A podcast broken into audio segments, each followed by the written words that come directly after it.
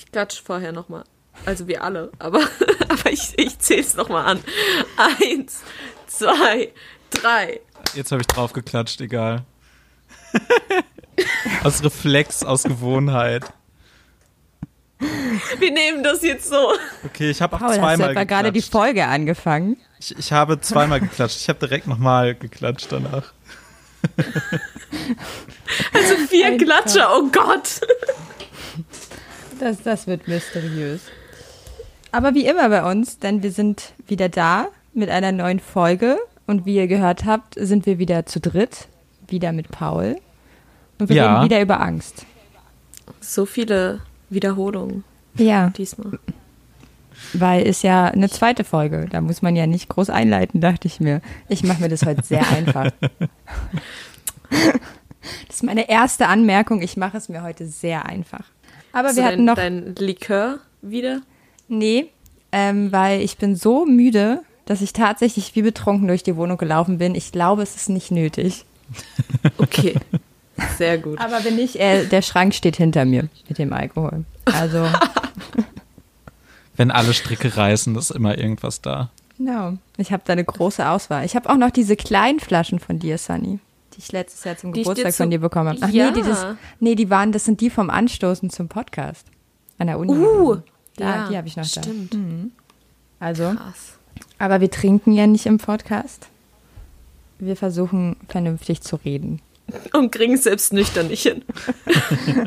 Nein. Okay. Ja, aber bevor wir anfangen und heute etwas, etwas strukturierter ähm, das Thema Angst, fügt ein Behandeln. Verb ein, bitte. Oh Mann. Behandeln. Behandeln, Behandeln, Dankeschön. besprechen. Genau. Ähm, wollten wir noch zwei kurze Anmerkungen machen, die uns nach der letzten Folge aufgefallen sind. Ähm, wir wollen nämlich nicht, dass es zu Missverständnissen kommt und da wir auch Geräusche immer erklären, sollten wir auch alles andere immer erklären. Hat jemand noch Geräusche zu erklären? Gerade nicht, nee. Nee, Paul, bei dir irgendwelche Hintergrundgeräusche? eigentlich nicht. Ich habe mein Fenster extra zugemacht und äh, es ist niemand außer mir in der Wohnung, hoffe ich. Von daher ähm, sollte eigentlich alles klar gehen. Sehr gut. Dann ähm, fange ich mit der Anmerkung von Sunny an. Ähm, Sunny wollte Meine nämlich. Anmerkung. Ja, du mit deiner Anmerkung. Ah. Ich dachte, die sollte ich anmerken. Ja, merk die doch mal an jetzt. Ach so, du verwirrst mich. Okay, meine Anmerkung war, dass es teilweise so äh, sich so anhört, als würden wir uns äh, mit Absicht ins Wort fallen oder Sätze abschneiden oder ähm, in irgendeiner Weise uns äh, mit Absicht ähm, unterbrechen. Das liegt allerdings größtenteils daran, dass äh, wir über Discord aktuell miteinander kommunizieren müssen und da natürlich eine Verzögerung drin ist. Das heißt, teilweise hört man eine Sprechpause und denkt, jetzt kann ich hier einsetzen. Mir wird das Sprachrecht übergeben, wie man das auch teilweise bei uns an der Uni lernt, was sich dann jedoch als Fehler herausstellt, da man einfach nur eine kleine Verzögerung hatte und die andere Person dann doch weitergesprochen hat.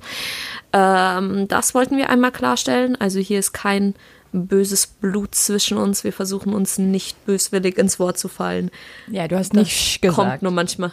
Ja, es gibt eine Stelle, da klingt es einfach, als würde ich, ähm, würde ich Svenja ausschen wollen. Weil Sven- Svenja spricht und ich war aber schon dabei, meinen Satz an, anzufangen mit ähm, schickt eure Mädchen ins äh, in, in äh, Selbstverteidigungskurse oder, oder Kampfsporttraining. Und weil ich eben mit dem schickt schon angefangen habe und dann aber gehört habe, dass Svenja redet und dann aufgehört habe, klingt es einfach so, als würde ich sie ausschen. So, Svenja, Aber ganz, ganz, hör mal auf zu reden. ganz ehrlich, zumindest äh, seid ihr so schlau und ähm, nehmt eure eigenen Tonspuren auf. Bei dem ersten Podcast, bei dem ich mitgemacht habe für einige Zeit, was ja auch in der letzten Folge schon besprochen wurde, äh, hat immer nur eine Person aufgenommen, dann halt den Ton von allen mitgecaptured. Das heißt, jede merkwürdige Verzerrung durch Skype oder so äh, wurde einfach komplett mitgenommen. Und wenn irgendjemand mal aus dem Anruf geflogen ist, wie das bei Skype ja auch hin und wieder passiert, ähm, hat man das alles schön mitbekommen. War super. Auch die Soundqualität. Ach, schön, wenn die Wow. sich auch die ganze Zeit verändert und so. Ja, ja, Klingt genau. Bestimmt su super gut. Ja, also wir halten sogar die, die Soundqualität, während wir dann mittlerweile umswitchen und über WhatsApp telefonieren, weil mein Internet mal wieder ab, abgebrochen ist. Ja, das stimmt. Wir haben trotzdem unsere eigenen äh, Tonspuren und unsere Mikros. Das war die erste Anmerkung, die wir hatten, nur damit ihr versteht, wieso es manchmal so klingt, als würden wir uns ins äh, einfach nicht aussprechen lassen. Es ist nicht böswillig. Man manchmal wollen wir auch einfach ganz schnell was sagen, bevor wir vergessen was wir noch anmerken wollten, weil wir beide auch dazu, äh, zu, äh, dazu tendier, äh, tendieren, einfach ja. sehr weit im Thema fortzuschreiten. Aber äh, normalerweise ist da kein, ist das keine Absicht. Wir haben aber noch eine zweite Anmerkung. Genau, die ist mir aufgefallen. Äh, in der letzten Folge war das, ich weiß gar nicht, ob wir das sonst auch mal so extrem machen, aber beim letzten Mal war es irgendwie extrem. Größtenteils. Ja, wir sprechen recht binär. Wir sprechen immer von Männern und Frauen oder Mädchen und Jungs und ähm, es gibt ja da auch noch eine ganze Menge Alternativen und andere Sachen und ähm, die wollten wir natürlich nicht ausschließen.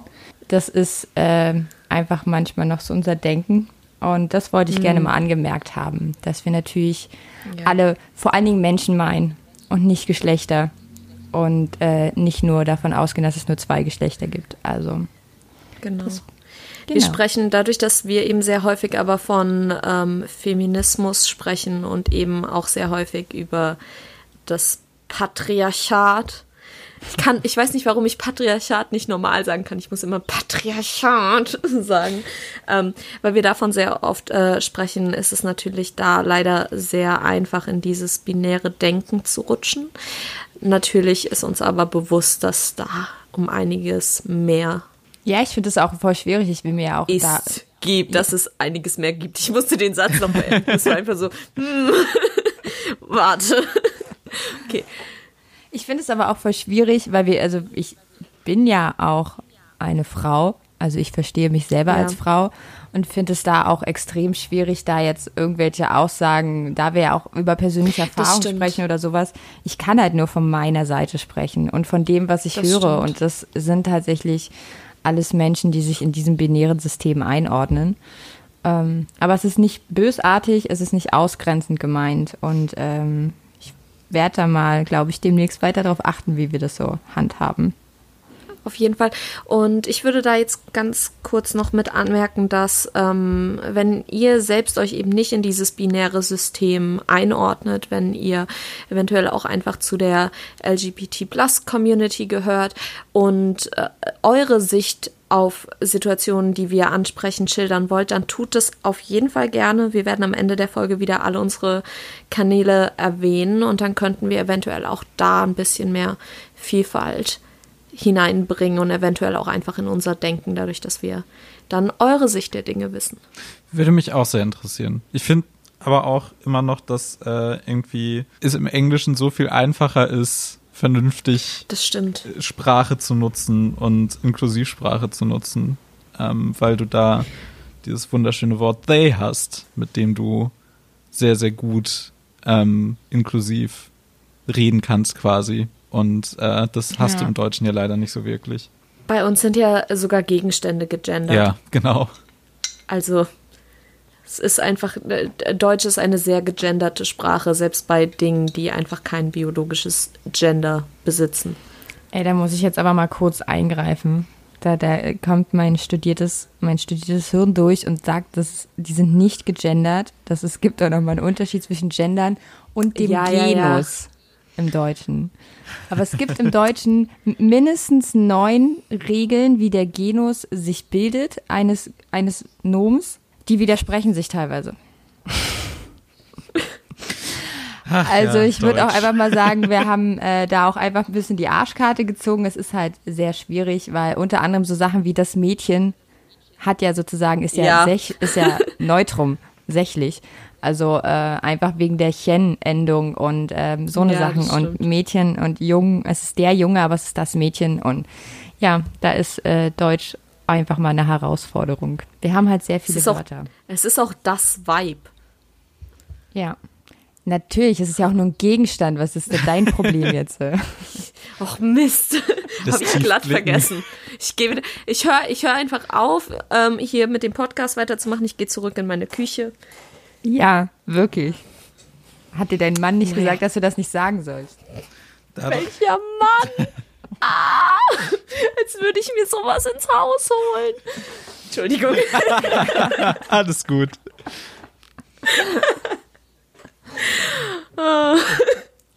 Okay. Ähm, Folgenbeginn. Jetzt zum Thema. Ja. Stimmt, wir machen ja hier einen Podcast, schon wieder vergessen. Ja, möchte jemand anfangen von euch? Ah, Ich würde sagen, diesmal fängst du an. Oh, ich habe ja schon angefangen. in der letzten Folge, du hattest in der letzten Folge den geringsten Sprachanteil. deswegen redest Ja. du am Anfang jetzt nur. Traumhaft. Ich möchte nochmal betonen, ich habe nicht geschlafen. Das macht es doch noch umso lustiger für uns. Ich weiß, wenn ich jetzt erstmal anfange, dann rutsche ich auch so rein und dann führe ich hier so einen übelsten Monolog und so, weil ich mir halt so denke, so, oh, es kommt alles so ungefiltert raus. Perfekt. Na dann. Ja, nee, ich möchte aber, dass ihr anfangt. Ich habe irgendwie das Gefühl, dass ich mit meinem Themenschwerpunkt so ein bisschen die, die, die ähm, Stimmung drücken würde. Okay, dann würde ich sagen, fangen wir einfach nochmal so an, dass wir jetzt erstmal kurz beleuchten, wer welchen Themenbereich hat. Oder tatsächlich, dass ich wieder anfange, weil ich habe mir nämlich kurz mal die äh, Etymologie des Wortes angeschaut. Also nicht unglaublich tiefgründig, aber ich habe auf jeden Fall mal nach der Etymologie von Angst gegoogelt. Ähm, Hast da du ich das Wort leider gerade die ganze Zeit vor dir liegen, damit du es vorlesen kannst? Angst, Nein, dieses Nee, ich mit E.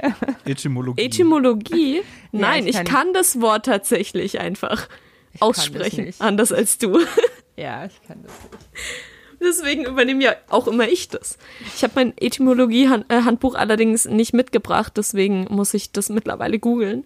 Und was ich sehr interessant finde, ist, dass es, ähm, dass die Herkunft des Wortes ist aus dem mittelhochdeutschen Angest oder aus dem althochdeutschen Angust und eigentlich ähm, lässt sich das zurückführen auf Enge und ist mit eng eben verwandt, was ich unglaublich interessant finde, da man ja auch sagt, dass Angst ein beengendes Gefühl ist und dass man sich eben eingeschränkt davon fühlt, dass es einen eben teilweise auch den Atem nimmt, als würde man sich in einem engen Raum oder sowas befinden. Also das, das fand ich unglaublich interessant, diese, diese Herleitung.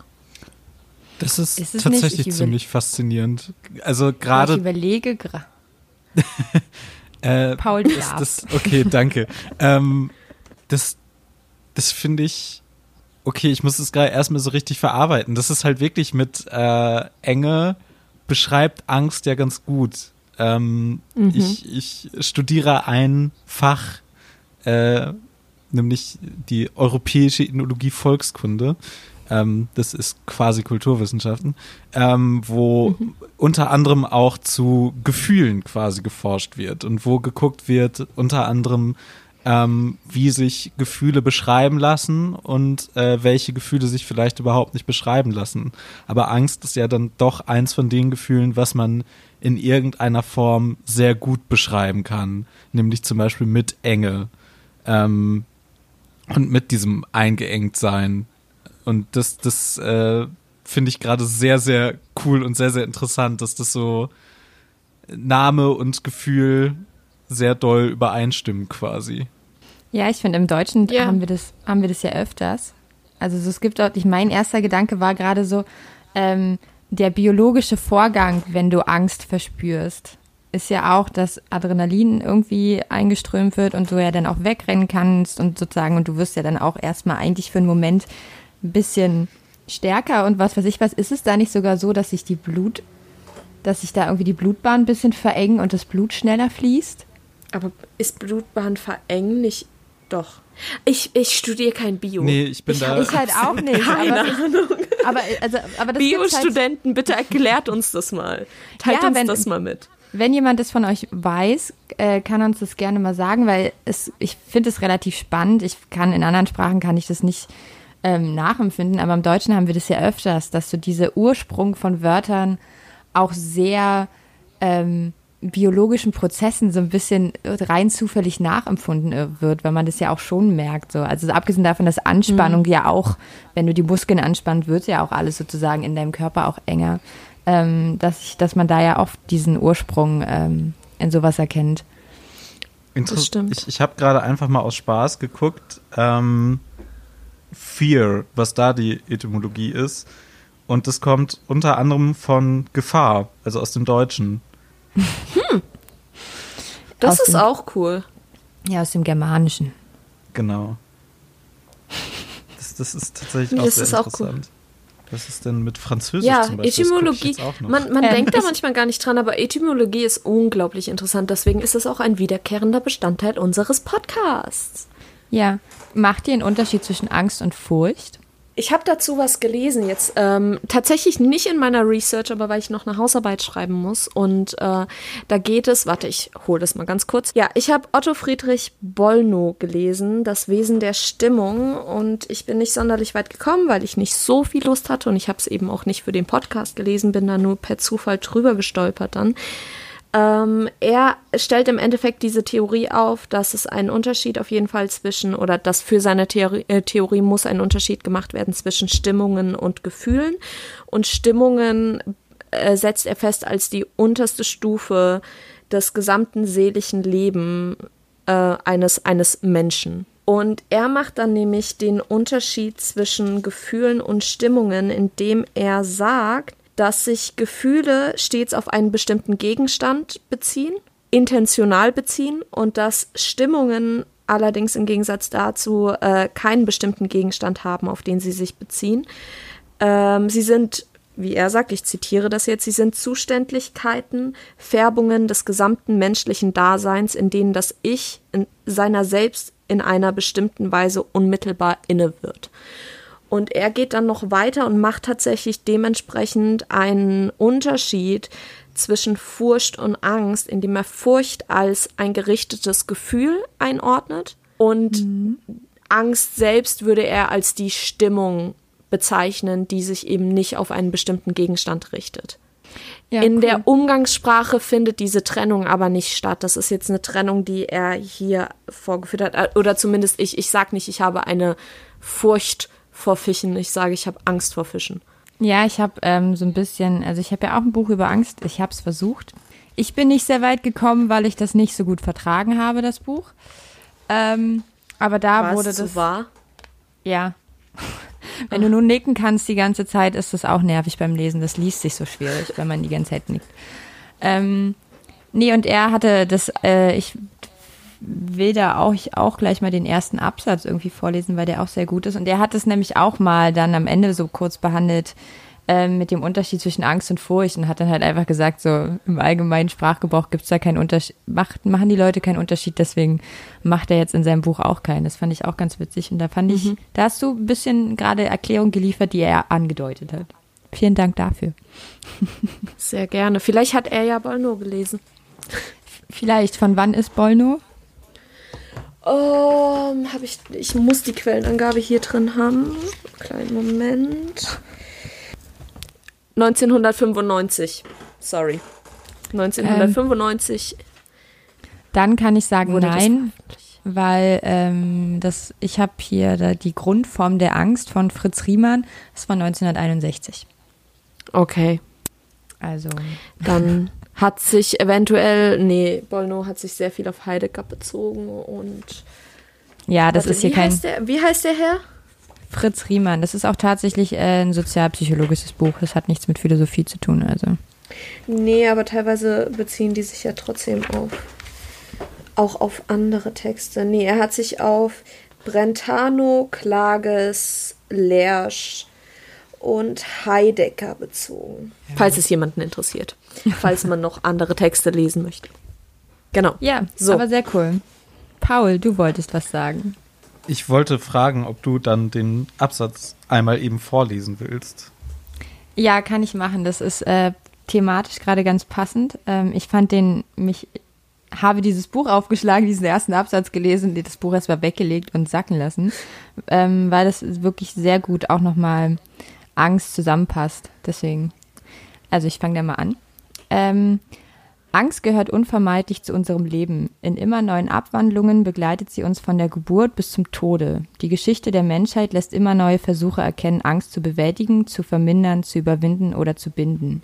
Magie, Religion und Wissenschaft haben sich darum bemüht, Geborgenheit in Gott, hingebende Liebe, Erforschung der Naturgesetze oder Welt weltentsagende Askese und philosophische Erkenntnisse heben zwar die Angst nicht auf, können aber helfen, sie zu ertragen und sie vielleicht für unsere Entwicklung fruchtbar zu machen. Es bleibt wohl eine unserer Illusionen, zu glauben, ein Leben ohne Angst leben zu können. Sie gehört zu unserer Existenz und ist, ein, ist eine Spiegelung unserer Abhängigkeiten und des Wissens um unsere Sterblichkeit. Wir können nur versuchen, Gegenkräfte gegen sie zu entwickeln. Mut, Vertrauen, Erkenntnis, Macht, Hoffnung, Demut, Glaube und Liebe. Diese können uns helfen, Angst anzunehmen, uns mit ihr auseinanderzusetzen, sie immer wieder neu zu besiegen. Methoden welcher Art auch immer, die unsere die uns Angstfreiheit versprechen, sollten wir mit Skepsis betrachten. Sie werden der Wirklichkeit menschlichen Seins nicht gerecht und erwecken illusorische Erwartungen. Das war's. Wir lassen es uns anscheinend auch erstmal. Ja, definitiv. Ähm, ja, ist ein, ich fand auch, das ist eine sehr krasse Einordnung von Angst. Das macht irgendwie so krass bewusst, wie was für ein wichtiges Gefühl das in unserem Leben ist und dass es uns alle beherrscht und dass es halt irgendwie auch eine Antriebskraft ist. Also es gehört halt einfach dazu und es hat ja auch Funktionen. Also so wegrennen Ja. ist ja auch wichtig oder ähm, eben Schutz, sich selbst zu beschützen, ist ja auch etwas Gutes und da gibt es ja auch auf der psychischen Ebene sehr viele Maßnahmen, die unsere Psyche dort anwenden kann, die auch alle erstmal gut sind. Es wird dann halt immer nur dann problematisch, wenn es zwanghaft ist, wenn es ähm, allumfassend ist, ähm, wenn es internalisiert ist und so eine Sachen. Genau, und Das da, fand ich sehr cool. da kommen wir ja quasi auch schon so ein bisschen zu meinem Thema. Ja, Entschuldigung. Dann würde ich, dann äh, würde ich eventuell ganz kurz vorher nochmal Ja. einhaken, weil ähm, mir dazu gerade äh, eingefallen ist, dass äh, man ja auch oft eben von Angst und Mut spricht und dass aber dieses, ich weiß nicht, ob es tatsächlich, äh, ob man den Ursprung dieses Zitates, ob man das noch finden kann, aber man sagt ja auch immer, dass ähm, Mut nicht die Abstinenz von Angst ist, also dass, dass Mut nicht gleichzusetzen ist mit keiner Angst verspüren, sondern dass Mut bedeutet zu handeln trotz der Angst. ich fand es mal sehr gut. Ich habe das irgendwo, ich glaube, irgendwo als, kann auch sein, dass es so ein Spruch war. Und da ging es halt so von wegen, ähm, Mut kann nicht ohne Angst existieren. Und ohne Angst Mhm. bräuchtest du keinen Mut. Und deswegen sind gerade ängstliche Menschen eigentlich besonders mutig. Ja, weil es darum geht, eben diese Angst immer und immer und immer wieder zu überwinden. Ja. Das mit Mut und Angst ist tatsächlich ganz. Ich, ich habe äh, gerade, weil ich ein Zitat, was ich mir für diesen Podcast rausgesucht habe, äh, aufgerufen habe wieder, war noch ein anderes Zitat vor meinen Augen oder ist es gerade, was genau damit auch so ein bisschen ähm, spielt, nämlich von Albert Camus. Äh, es ehrt unsere Zeit, dass sie genügend Mut aufbringt, Angst vor dem Krieg zu haben. Ähm, also es, das geht da tatsächlich dann schon so ein bisschen in Richtung von, von meinem Thema mit Angst in der Politik. Äh, aber das, das finde ich tatsächlich ganz, ganz interessant, gerade mit diesem Zusammenhang aus Angst und Mut und dass Angst tatsächlich etwas sehr Mutiges sein kann in bestimmten Fällen. Ja, es ist ja irgendwie ehrlich. Also Genau. so im Endeffekt, also so einfach, weil, wie es in dem Absatz halt auch stand, Angst ist halt normal. Angst gehört dazu und das zuzugeben und zu sagen, dass mir das Angst macht, ist halt der erste krass mutige Schritt, überhaupt zu realisieren, wovor man Angst hat.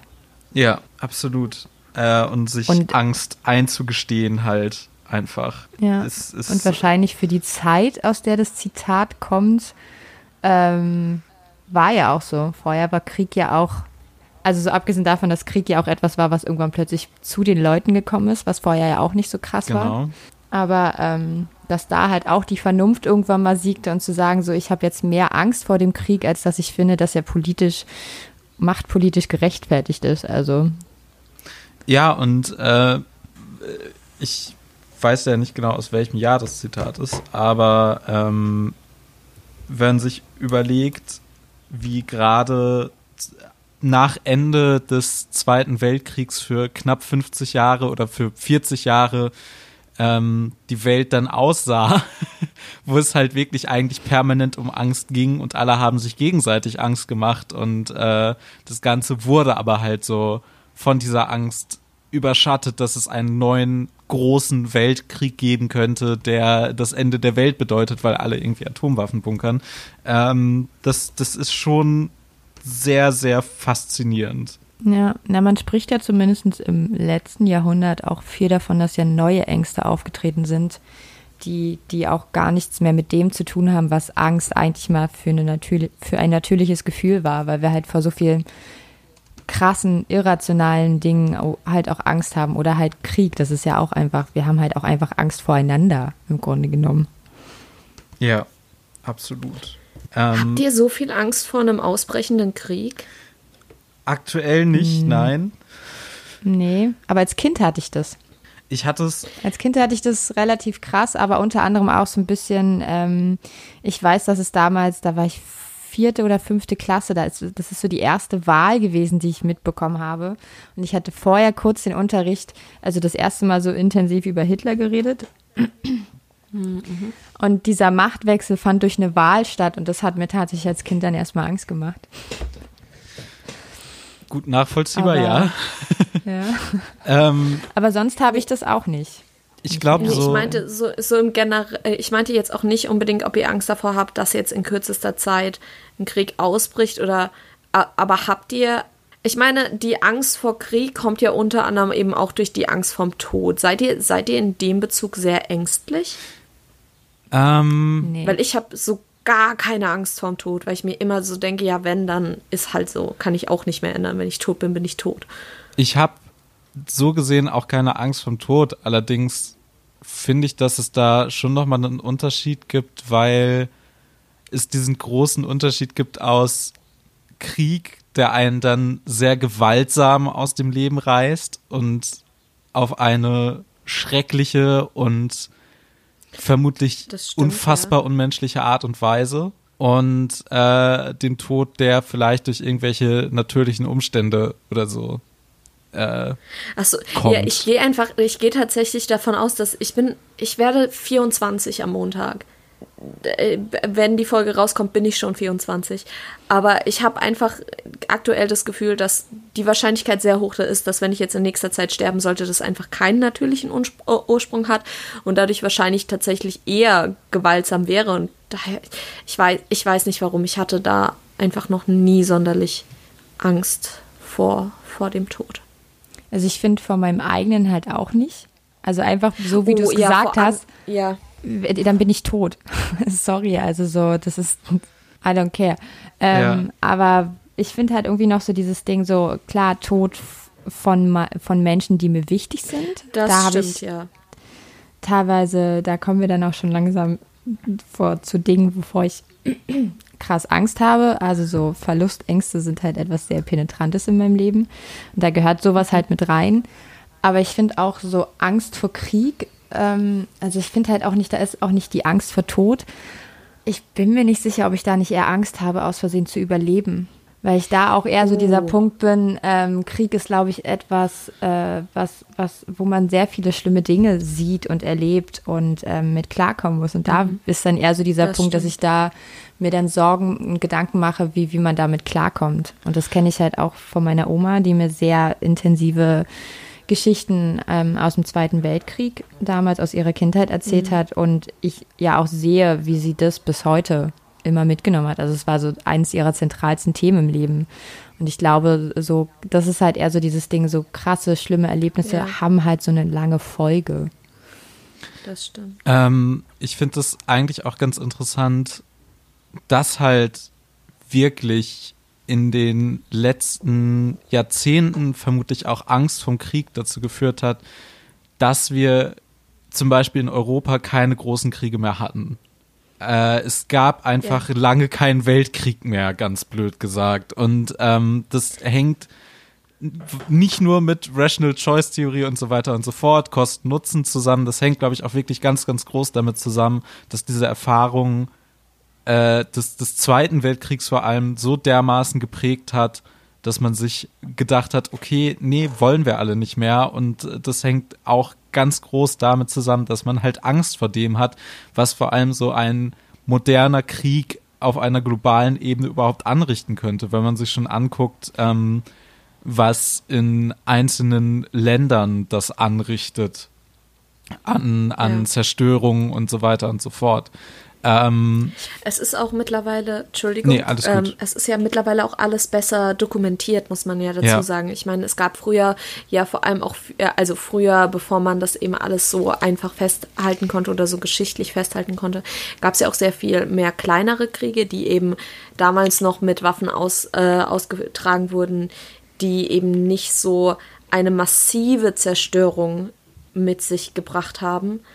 Äh, aber diese ganzen äh, Sachen waren eben auch nicht so gut dokumentiert. Wir haben einfach mittlerweile, wir haben Bildaufnahmen, wir haben Gedenkstätten, die einen immer wieder an diese Gräueltaten erinnern und damit eben auch ich finde gerade davor, davor, davor eigentlich mit je, jeder Mensch, der zum Denken fähig ist, sollte, sollte eigentlich wissen, dass das nichts ist, was erstrebenswert ist. Ja, ich finde es gerade irgendwie ein bisschen ähm, seltsam. Also ich finde diese Aussagen von wegen, wir leben ja in Europa schon so lange in Frieden, immer extrem schwierig, weil der Jugoslawienkrieg ist jetzt 20 das Jahre stimmt. her. Ja. Ein bisschen mehr. 25, fast 30 Jahre. Ähm, und das, der wiederum war, den habe ich halt als Kind damals schon auch einfach realisiert. Also unter anderem war bei uns ähm, in der Nähe auch ein eine Flüchtlingsunterkunft sich befand, wo sehr viele Albaner und Bosnier und äh, alle möglichen Menschen waren und äh, die dann auch auf meine Schule gegangen sind und also die Kinder. Und ich hatte eigentlich immer jemanden in meiner Klasse, in meiner gesamten Schullaufbahn, der wusste, was Krieg bedeutet. Ja. Ähm, das, das haben sie netterweise auch uns mitgeteilt. Also so, das ist, ich habe das halt auch mitbekommen. Deswegen finde ich irgendwie, so weit weg war das dann doch nicht, auch wenn ich es nie live miterlebt habe. Also ich finde halt irgendwie schon dieses, das Grauenkrieg war irgendwie immer sehr präsent. Es war präsent, äh, aber ich, ich habe mich genau deswegen und auch wegen so Geschichten wie ähm, dem Krim-Konflikt oder äh, Geschichten wie äh, den Sachen in Georgien beispielsweise 2008 und so weiter und so fort. Also es gab ja immer mal wieder Sachen, die kleiner ja. waren, in bestimmten Fällen dann halt auch Sachen, die ein ganzes Stück größer waren, wie der Jugoslawienkrieg. Ähm, deswegen habe ich mich auch noch so halb korrigiert und halt gesagt, dass wir lange nichts mehr aus einer globalen Ebene hatten. Ähm, ja. mhm. Und das, das ist aber auch eine Sache, die ähm, auffällig ist, wie ja, irgendwie, wie unterschiedlich halt diese Kriege geführt werden, was wir auch schon besprochen haben. Und äh, das, was du, Sven, ja gerade erzählt hast, passt ja auch ziemlich in das, was äh, Sani gerade gesagt hat, nämlich dass ähm, ja. man quasi das permanent ins in den Kopf gerufen bekommt, weil die Berichterstattung darüber eine ganz andere ist. Aber halt auch dadurch, dass ähm, ja mehr Menschen dann unmittelbar hierher kommen, die diese Erfahrung gemacht haben und die über diese Erfahrung berichten können, wodurch das Ganze dann nochmal ein ganzes Stück mehr präsent wird oder werden sollte. Ob es das tatsächlich wird, darüber kann man sich irgendwie auch noch unterhalten, weil ähm, wenn man sich so bestimmte Gruppierungen und teilweise Mehrheiten in der Bevölkerung anguckt, dann merkt man, dass es nicht bei allen ankommt. Aber ähm, das, das ist halt auch so eine Entwicklung, die, glaube ich, dazu führt, dass diese Angst vor Krieg und dieses Bewusstsein dafür, dass Krieg einfach in keiner Form irgendwas Positives bringt, sehr viel präsenter ist. Immer noch nicht präsent genug anscheinend eben leider. Ja, ich glaube bedenkt, leider auch. Dass diese also ich meine, wir kommen ja alle, ähm, wir, wir kommen ja mit aus, ich würde behaupten, na, ich mag es nicht immer zu sagen, dass das, dass das an gebildeteren Familien liegt, weil es eben auch äh, Statistiken zeigen, dass es eben nicht so ist, äh, dass, ich sag's jetzt einfach mal, der Durchschnitts-AfD-Wähler ungebildet ist. Ähm, aber wir hatten eben sehr oft Geschichtsunterricht dazu. Wir haben dazu Klassenfahrten veranstalten, äh, äh, Klassenfahrten veranstaltet. Wir haben Studienfahrten veranstaltet. Wir haben uns damit enorm beschäftigt, was eben teilweise auch daran lag, dass gerade in in der 9. und 10. Klasse dann bei mir meine Klassenlehrerin eben Deutsch und Geschichte unterrichtet hat und da eben logischerweise auch das ein bisschen danach ausgerichtet hat. Und ähm, ja, ich, ich kann, das ist tatsächlich eins der vielen Dinge, die ich einfach nicht nachvollziehen kann, wie jemand sich wirklich hinstellen kann und mitunter fast schon oder eine Partei, eine Partei zu unterstützen, bei der man weiß, im Falle des Falles wäre, wäre das eine Partei, die Krieg befürworten würde. Ja, das ist das große Problem mit den Grünen. so, den kleinen äh, Seitenhieb musste ich mal kurz geben. Sehr schön. Ähm, ja, ich finde okay. auch, also ich finde, ähm, also ich bin ja in Berlin groß geworden. Ich komme aus Ostberlin, ich komme also aus der ehemaligen DDR. Und in der DDR war das schon zumindest das, was mir meine Familie auch irgendwie beigebracht hat, eine recht krasse Antikriegsstimmung. Also so meine Großeltern haben das mal begründet, die waren, die haben auch beim Aufbau des Landes geholfen und waren da sehr aktiv und haben halt auch gesagt, das war ihre oberste Prämisse. Nie wieder Krieg. Und das war das, mhm. worum es ähm, äh, zumindest meinen Großeltern quasi fast ihr ganzes Leben lang ging, nie wieder Krieg zu machen und nie wieder Krieg zu das haben und, und äh, Menschen davor zu schützen, unter Krieg zu leiden. Und äh, hatte aber halt auch sehr viele Lehrer, alle aus der ehemaligen DDR, die uns intensiv darüber aufgeklärt haben. Also es passt auch zum Thema Angst. Ich habe, ähm, wir haben in der Grundschule in der sechsten Klasse Schindlers Liste und die Brücke gesehen. Konnte ich nicht, musste ich rausgehen. Also ich, wir haben da auf jeden Fall schon mal drüber gesprochen. Ich konnte nicht ich, rausgehen, weil äh, ich konnte mich nicht mehr bewegen und ich habe diesen Film auch nicht gut verkraftet. Aber es war halt einfach, also so, das ist für mich trotz alledem immer noch so ein Zeichen dafür, so, mhm. ich hatte halt wirklich sehr viele gute Lehrer, die sich einen Arsch aufgerissen haben, ja. uns nicht zu AfD-Wählern werden zu lassen. Mhm. Im Grunde genommen. Also ich bin einfach viel zu aufgeklärt über die Nazi-Zeit, als dass ich auch nur ansatzweise irgendwie ich, mal sagen könnte, ach Mensch. Ich würde auch, ja, ich würde auch sagen, dass ich da sehr, sehr aufgeklärt bin, eben durch diese Studienreisen und dass ich ja eins der ersten, ich glaube, das hatte ich, hatte ich das schon mal erwähnt, dass eins der ersten Bücher, äh, Bücher, die ich mir in meiner weiterführenden Schule in der fünften Klasse in der Bücherei ausgeliehen habe, war ein Buch, das hieß äh, Dank meiner Mutter. Und das ähm, berichtet im Endeffekt von einem äh, jüdischen Mädchen, das die äh, KZ-Zeit im Endeffekt nur dank ihrer Mutter überlebt. Und das war eben eine riesengroße Familie und am Ende waren ihre Mutter, sie und im Endeffekt noch, ich glaube, ein Onkel oder so übrig. Und der Rest der Familie ist im Endeffekt vor, vor KZ-Zeit äh, oder im KZ dann äh, leider gestorben. Und das war eines der ersten Bücher, die ich gelesen habe. Und das war tatsächlich auch eine Phase, wo ich dann tatsächlich in der fünften Klasse einfach nochmal, äh, während ich gelesen habe, äh, bei meiner Mom im Bett geschlafen habe, weil mich das tatsächlich nachts wach gehalten hat. Und ich das aber lesen wollte. Ich wollte das wissen. Ich wollte wissen, wie das war. Das war eine Augenzeugin. Und dann habe ich die fünfte in der fünften Klasse irgendwie zwei Wochen auf der anderen Seite vom äh, bei meiner Mom im Bett äh, gepennt, damit ich nachts noch lesen konnte, aber trotzdem schlafen. Und ähm, ich habe es ja letzte Folge erwähnt, Bücher verkrafte ich da eher als Bildmaterial und dementsprechend bei Schindlers Liste habe ich die ersten 15 Minuten gesehen und bin dann raus, weil mir das, das war mir zu viel. Mir ist da tatsächlich extrem schlecht geworden und ich habe mich sehr beengt gefühlt. Ich habe nicht mal geweint. So schlimm fand ich den Film. Was sehr für die Wirkung äh, dieses Films spricht mhm. und sehr ja, dafür, wie er Fall. das abbildet. Ähm, und das ist ja auch tatsächlich ganz interessant. So, du hast gerade noch die Brücke erwähnt, so als Antikriegsfilm Aber quasi. den Originalfilm, nicht diese, ja, ja. Nicht diese äh, Adaption vor ein paar Jahren oder sowas, sondern diesen schwarz-weiß. Ja, ja, den Schwa äh, aus den 60ern, glaube ich. Kann das sein? Mhm. Kommt das hin? Ich meine ja. ja. Ähm, genau, den, der einfach wunderbar darstellt, wie sinnlos das alles ist, genauso wie im Westen nichts Neues.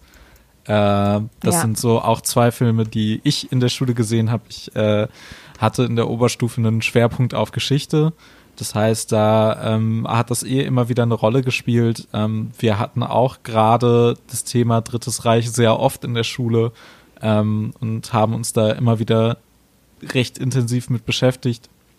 Ich habe aber auch sehr, sehr früh wirklich schon mit, ich weiß nicht, ich glaube zehn oder elf Jahren spätestens ähm, ein recht großes Interesse so für Geschichte und vor allem auch so für den Teil deutscher Geschichte ähm, entwickelt, weil ich ziemlich früh schon als Kind so mitbekommen hatte, dass da mal was passiert ist. Mir wurde sehr früh beigebracht, dass Nazis scheiße sind. Ähm, und äh, irgendwann fand ich das dann halt interessant, mich damit zu beschäftigen. Und ich habe mich dann einfach jahrelang immer wieder sehr viel damit beschäftigt, habe mir sehr viel dazu angeguckt und so weiter und so fort. Und ähm, daraus entsteht dann halt so ein gewisses Bewusstsein dafür, warum bestimmte Sachen vielleicht nicht so cool sind. Und da entsteht dann halt auch ein Bewusstsein dafür, äh, dass man bestimmte Parallelen vielleicht sieht, die man aktuell hat zu der damaligen Zeit. Und ähm, wenn man diese Beschäftigung nicht hat und wenn man das Thema auch nicht in der Schule hat und das haben unfassbar viele Leute nicht wirklich, dann entsteht so ein Bewusstsein halt entweder erst sehr spät, vielleicht auch zu spät, ähm, oder es entsteht gar nicht. Und äh, wir haben mal bei, bei Doppeldenk darüber gesprochen, beziehungsweise wir, ja, also wir haben es so ein bisschen thematisiert mit Geschichtsunterricht in Schulen und wir haben Rückmeldungen bekommen von Leuten, die irgendwie ein halbes Jahr vom Abitur waren und in ihrer Schullaufbahn noch nicht die, das Dritte Reich behandelt haben. So. Wie geht denn das? Wie kann man denn so Abitur machen? Also überhaupt, also ich, das ist doch das Mindeste. Also ich, ich kann das wirklich nicht nachvollziehen, weil ich kenne das halt auch. Ich habe mich intensiv damit in der Kindheit beschäftigt. Ich habe mein erstes Buch über, über die Nazi-Zeit, habe ich von meiner Oma geschenkt bekommen. Das war ein kleines Kinderbuch. Das war, glaube ich, auch noch von Reklam oder sowas, ähm, wo es um diesen gelben Stern ging, den die Juden ja tragen mussten. Und ähm, sehr kinderfreundlich. Also da, da gibt's, da wird nichts, da stirbt niemand ab, wo ich glaube, das Kind ist am Ende weg.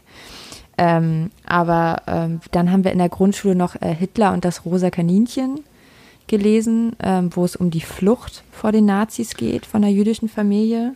Ja, äh, das ist ja, glaube ich, eine Trilogie das war an immer Büchern. Thema. Oder? Ja, ich weiß Als nicht. Hitler ich habe fast jedes Jahr ein Buch über die so? Nazizeit gelesen.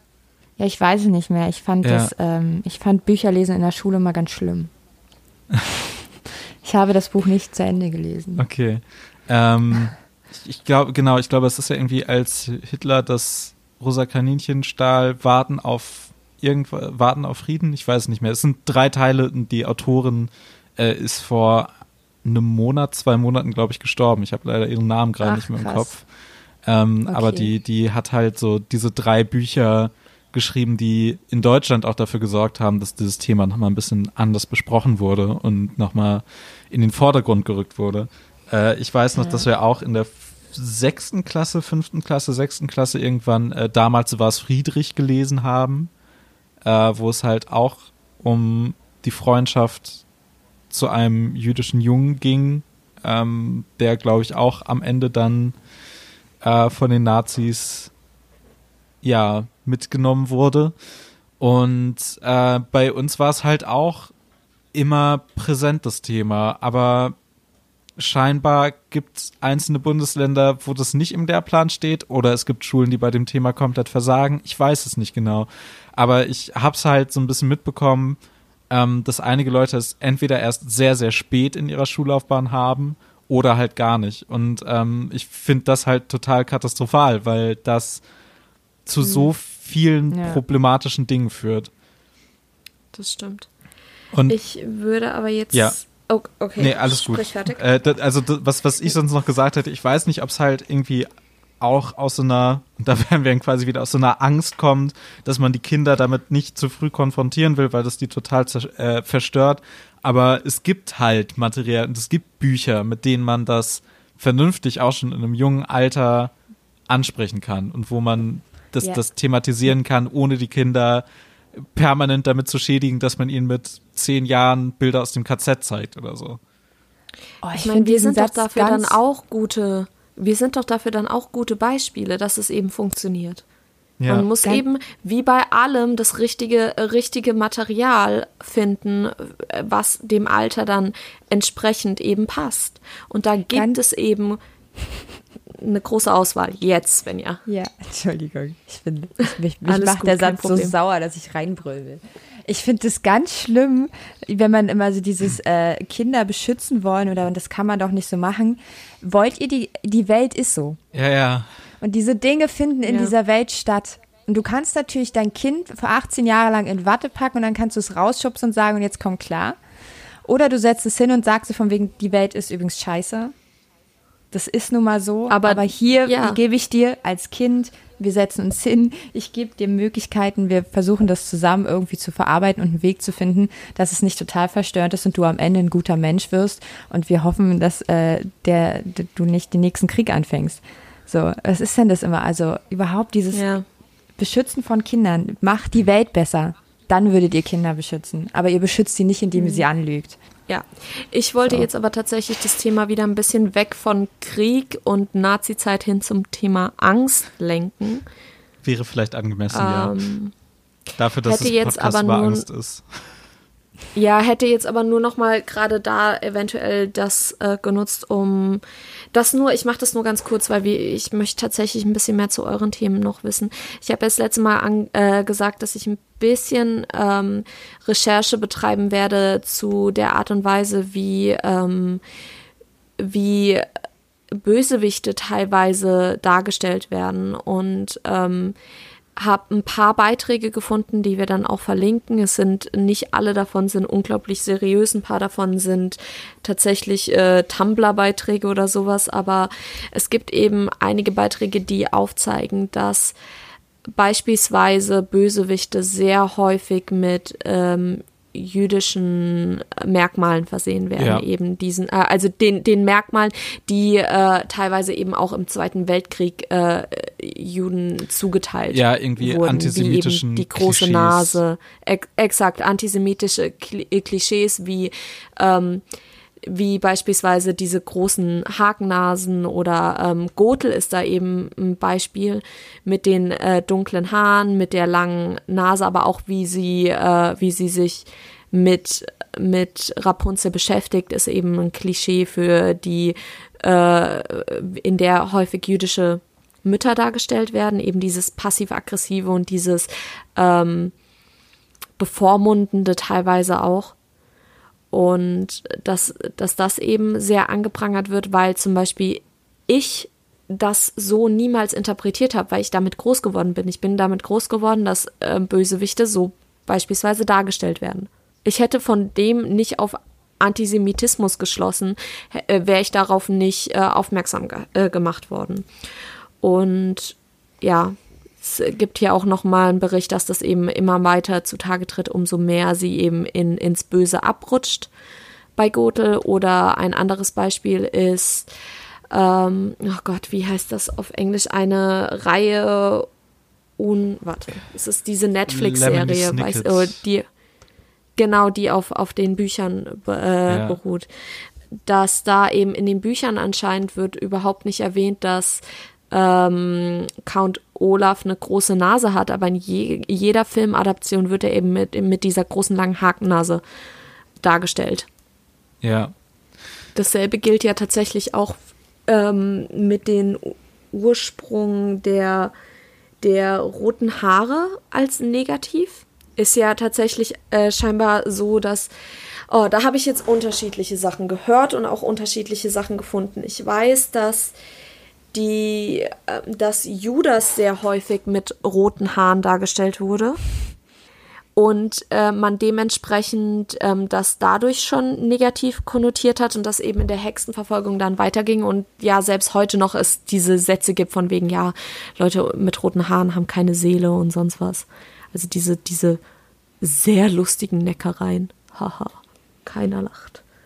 Aber das sind auch diese negativen Ich habe die Woche Beispiele ein Tweet über ähm, Aromantik gelesen und ähm, über die Repräsentation mehr oder weniger. Und äh, da hat die Person, die darüber erzählt hat, hat halt auch ähm, beschrieben, wie sie als Kind ähm, sich mit Figuren identifizieren konnte oder beziehungsweise auch als Erwachsener jetzt, ähm, weil da geht es ja weiter. Und da fand ich sehr interessant diese ihre Aussage. Ich glaube, es war eine Frau, ähm, die dann meinte, dass wenn Aromantik in einer Geschichte vorkommt, dann als Psychopath. Dann als das Urböse. Und das fand ich auch hart. Mhm. Diese Erkenntnis so, ähm, also einfach, wenn man sich mal überlegt, dass äh, wenn, wenn du als Mensch feststellst, dass du halt nicht äh, die äh, nicht liebst und dass du das nicht brauchst für dich und aber dann halt siehst, wie in der Welt halt in, in der Liebe das oberste Ziel ist, ähm, das dann so so bösartig, also als absolut urböse und psychopathisch mhm. dargestellt wird, sag ich mir auch so, so das muss auch hat man ja auch in Harry sein. Potter, ne? Harry, äh, also mir fällt da jetzt als Beispiel auch Harry Potter ein, ja. wo man ja, ähm, wo Voldemort ja unter dem, unter dem Einfluss eines Liebesdranks gezeugt wurde und der das dann zur Ursache hat, dass er ja keine Liebe empfinden kann. Ja. Das also sind sozusagen ja die Nebenwirkungen und er ja dementsprechend so ähm, bösartig ist. Er hat so, ja, es wird teilweise, teilweise ja so dargestellt, als hätte er fast schon keine andere Wahl, ja, weil er eben nicht zu Empathie und, und Liebe fähig ist. Der einzige Grund, warum Snape etwas Sympathisches an sich hat, ist seine Fähigkeit, Lilly zu lieben. Hm. Das ist ja sein Unterschied zu dem, was, zu dem Bild, was er sonst abgibt, was ja dann dieser krasse Bruch ist. Und da ist es halt auch wieder dieses Ding. Und das ist halt, es ist halt nie normal und einfach da, dass jemand nicht liebt, sondern es ist halt immer so, er kann nicht lieben. Und äh, es ist immer ein Problem. In, in eine geschlossene. Genau. Ja, ja. genau, und, es ist immer ein Problem. Äh, es ist immer eine böse Eigenschaft, eine negative Eigenschaft. Wenn irgendjemand nicht liebt, ist er ziemlich automatisch ein, ein Bösewicht. Und äh, wenn ein Bösewicht ähm, allgemein böse ist, dann äh, ist die einzige redeeming quality meistens, dass er irgendwen liebt. Ja das ist schon ziemlich heftig, ja. Und gerade bei Harry Potter ist es sehr heftig, wo sich halt alles quasi um Liebe immer wieder dreht und quasi alle Probleme ja. dadurch gelöst werden, blöd gesagt.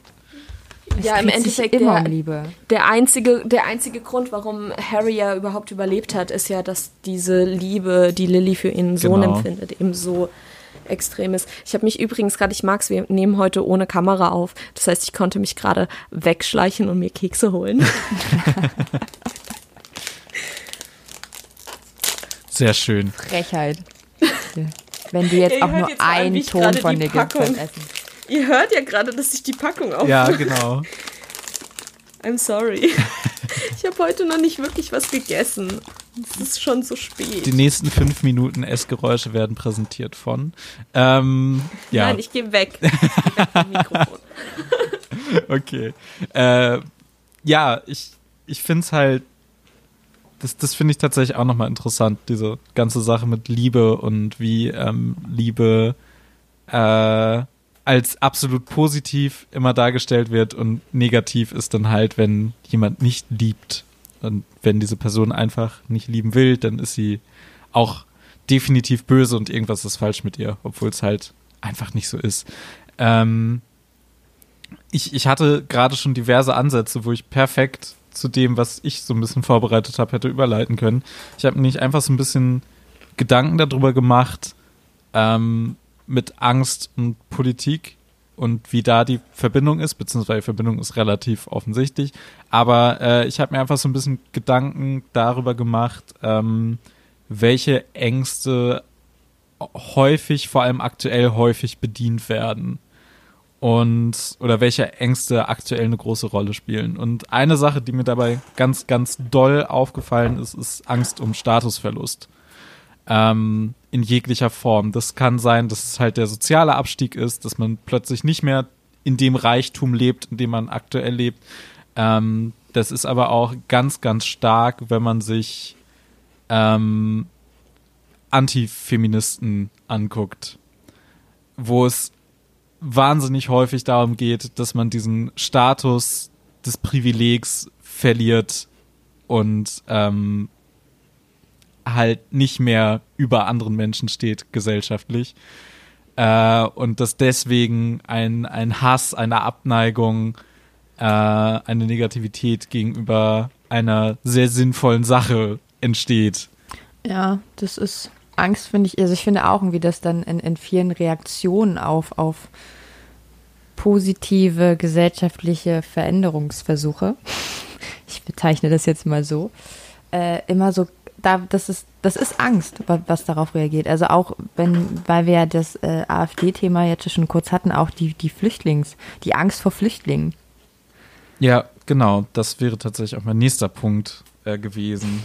so ein bisschen, äh, wo, wo dann so ein bisschen damit gespielt wird, also beziehungsweise was heißt gespielt, wo ähm, behauptet wird, dass die Menschen, die hierher flüchten, anders sind. Das sind die, die sind irgendwie ganz, ganz anders und deswegen müssen wir Angst das vor denen ja haben. Aber auch, Ja. ja. aber auch diese Angst vor Flüchtlingen ist ja auch mit deinem ersten Punkt, den du genannt hast, ist stark verbunden mit Ja. dem, ähm, mit dem, äh, mit der Furcht vor sozialem ähm, Abstieg oder, oder Verlust. Genau, so Statusverlust, Ähm, auch da wieder so der, Statusverlust. die genau. Angst davor, nicht mehr die hegemoniale Rolle vielleicht zu spielen und äh, sich, sich den Reichtum mit anderen teilen zu müssen.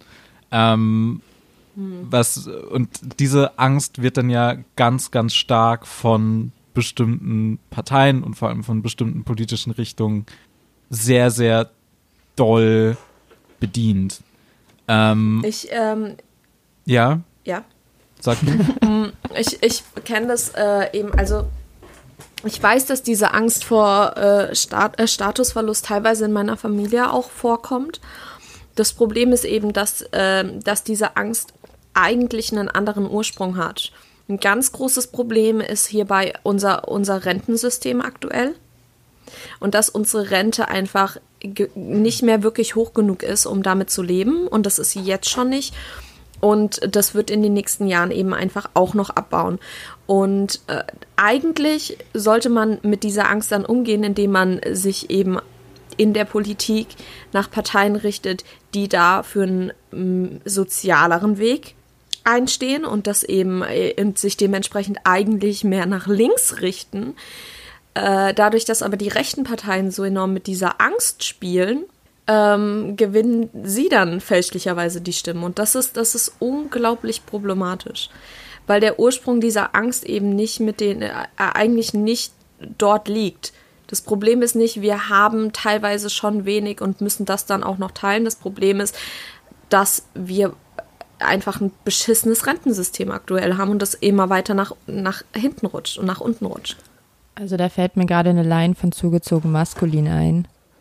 Wir haben viel zu viel, um euch was abzugeben. Ja, genau. Das äh, ist ein sehr schönes, sehr schöne Zusammenfassung davon.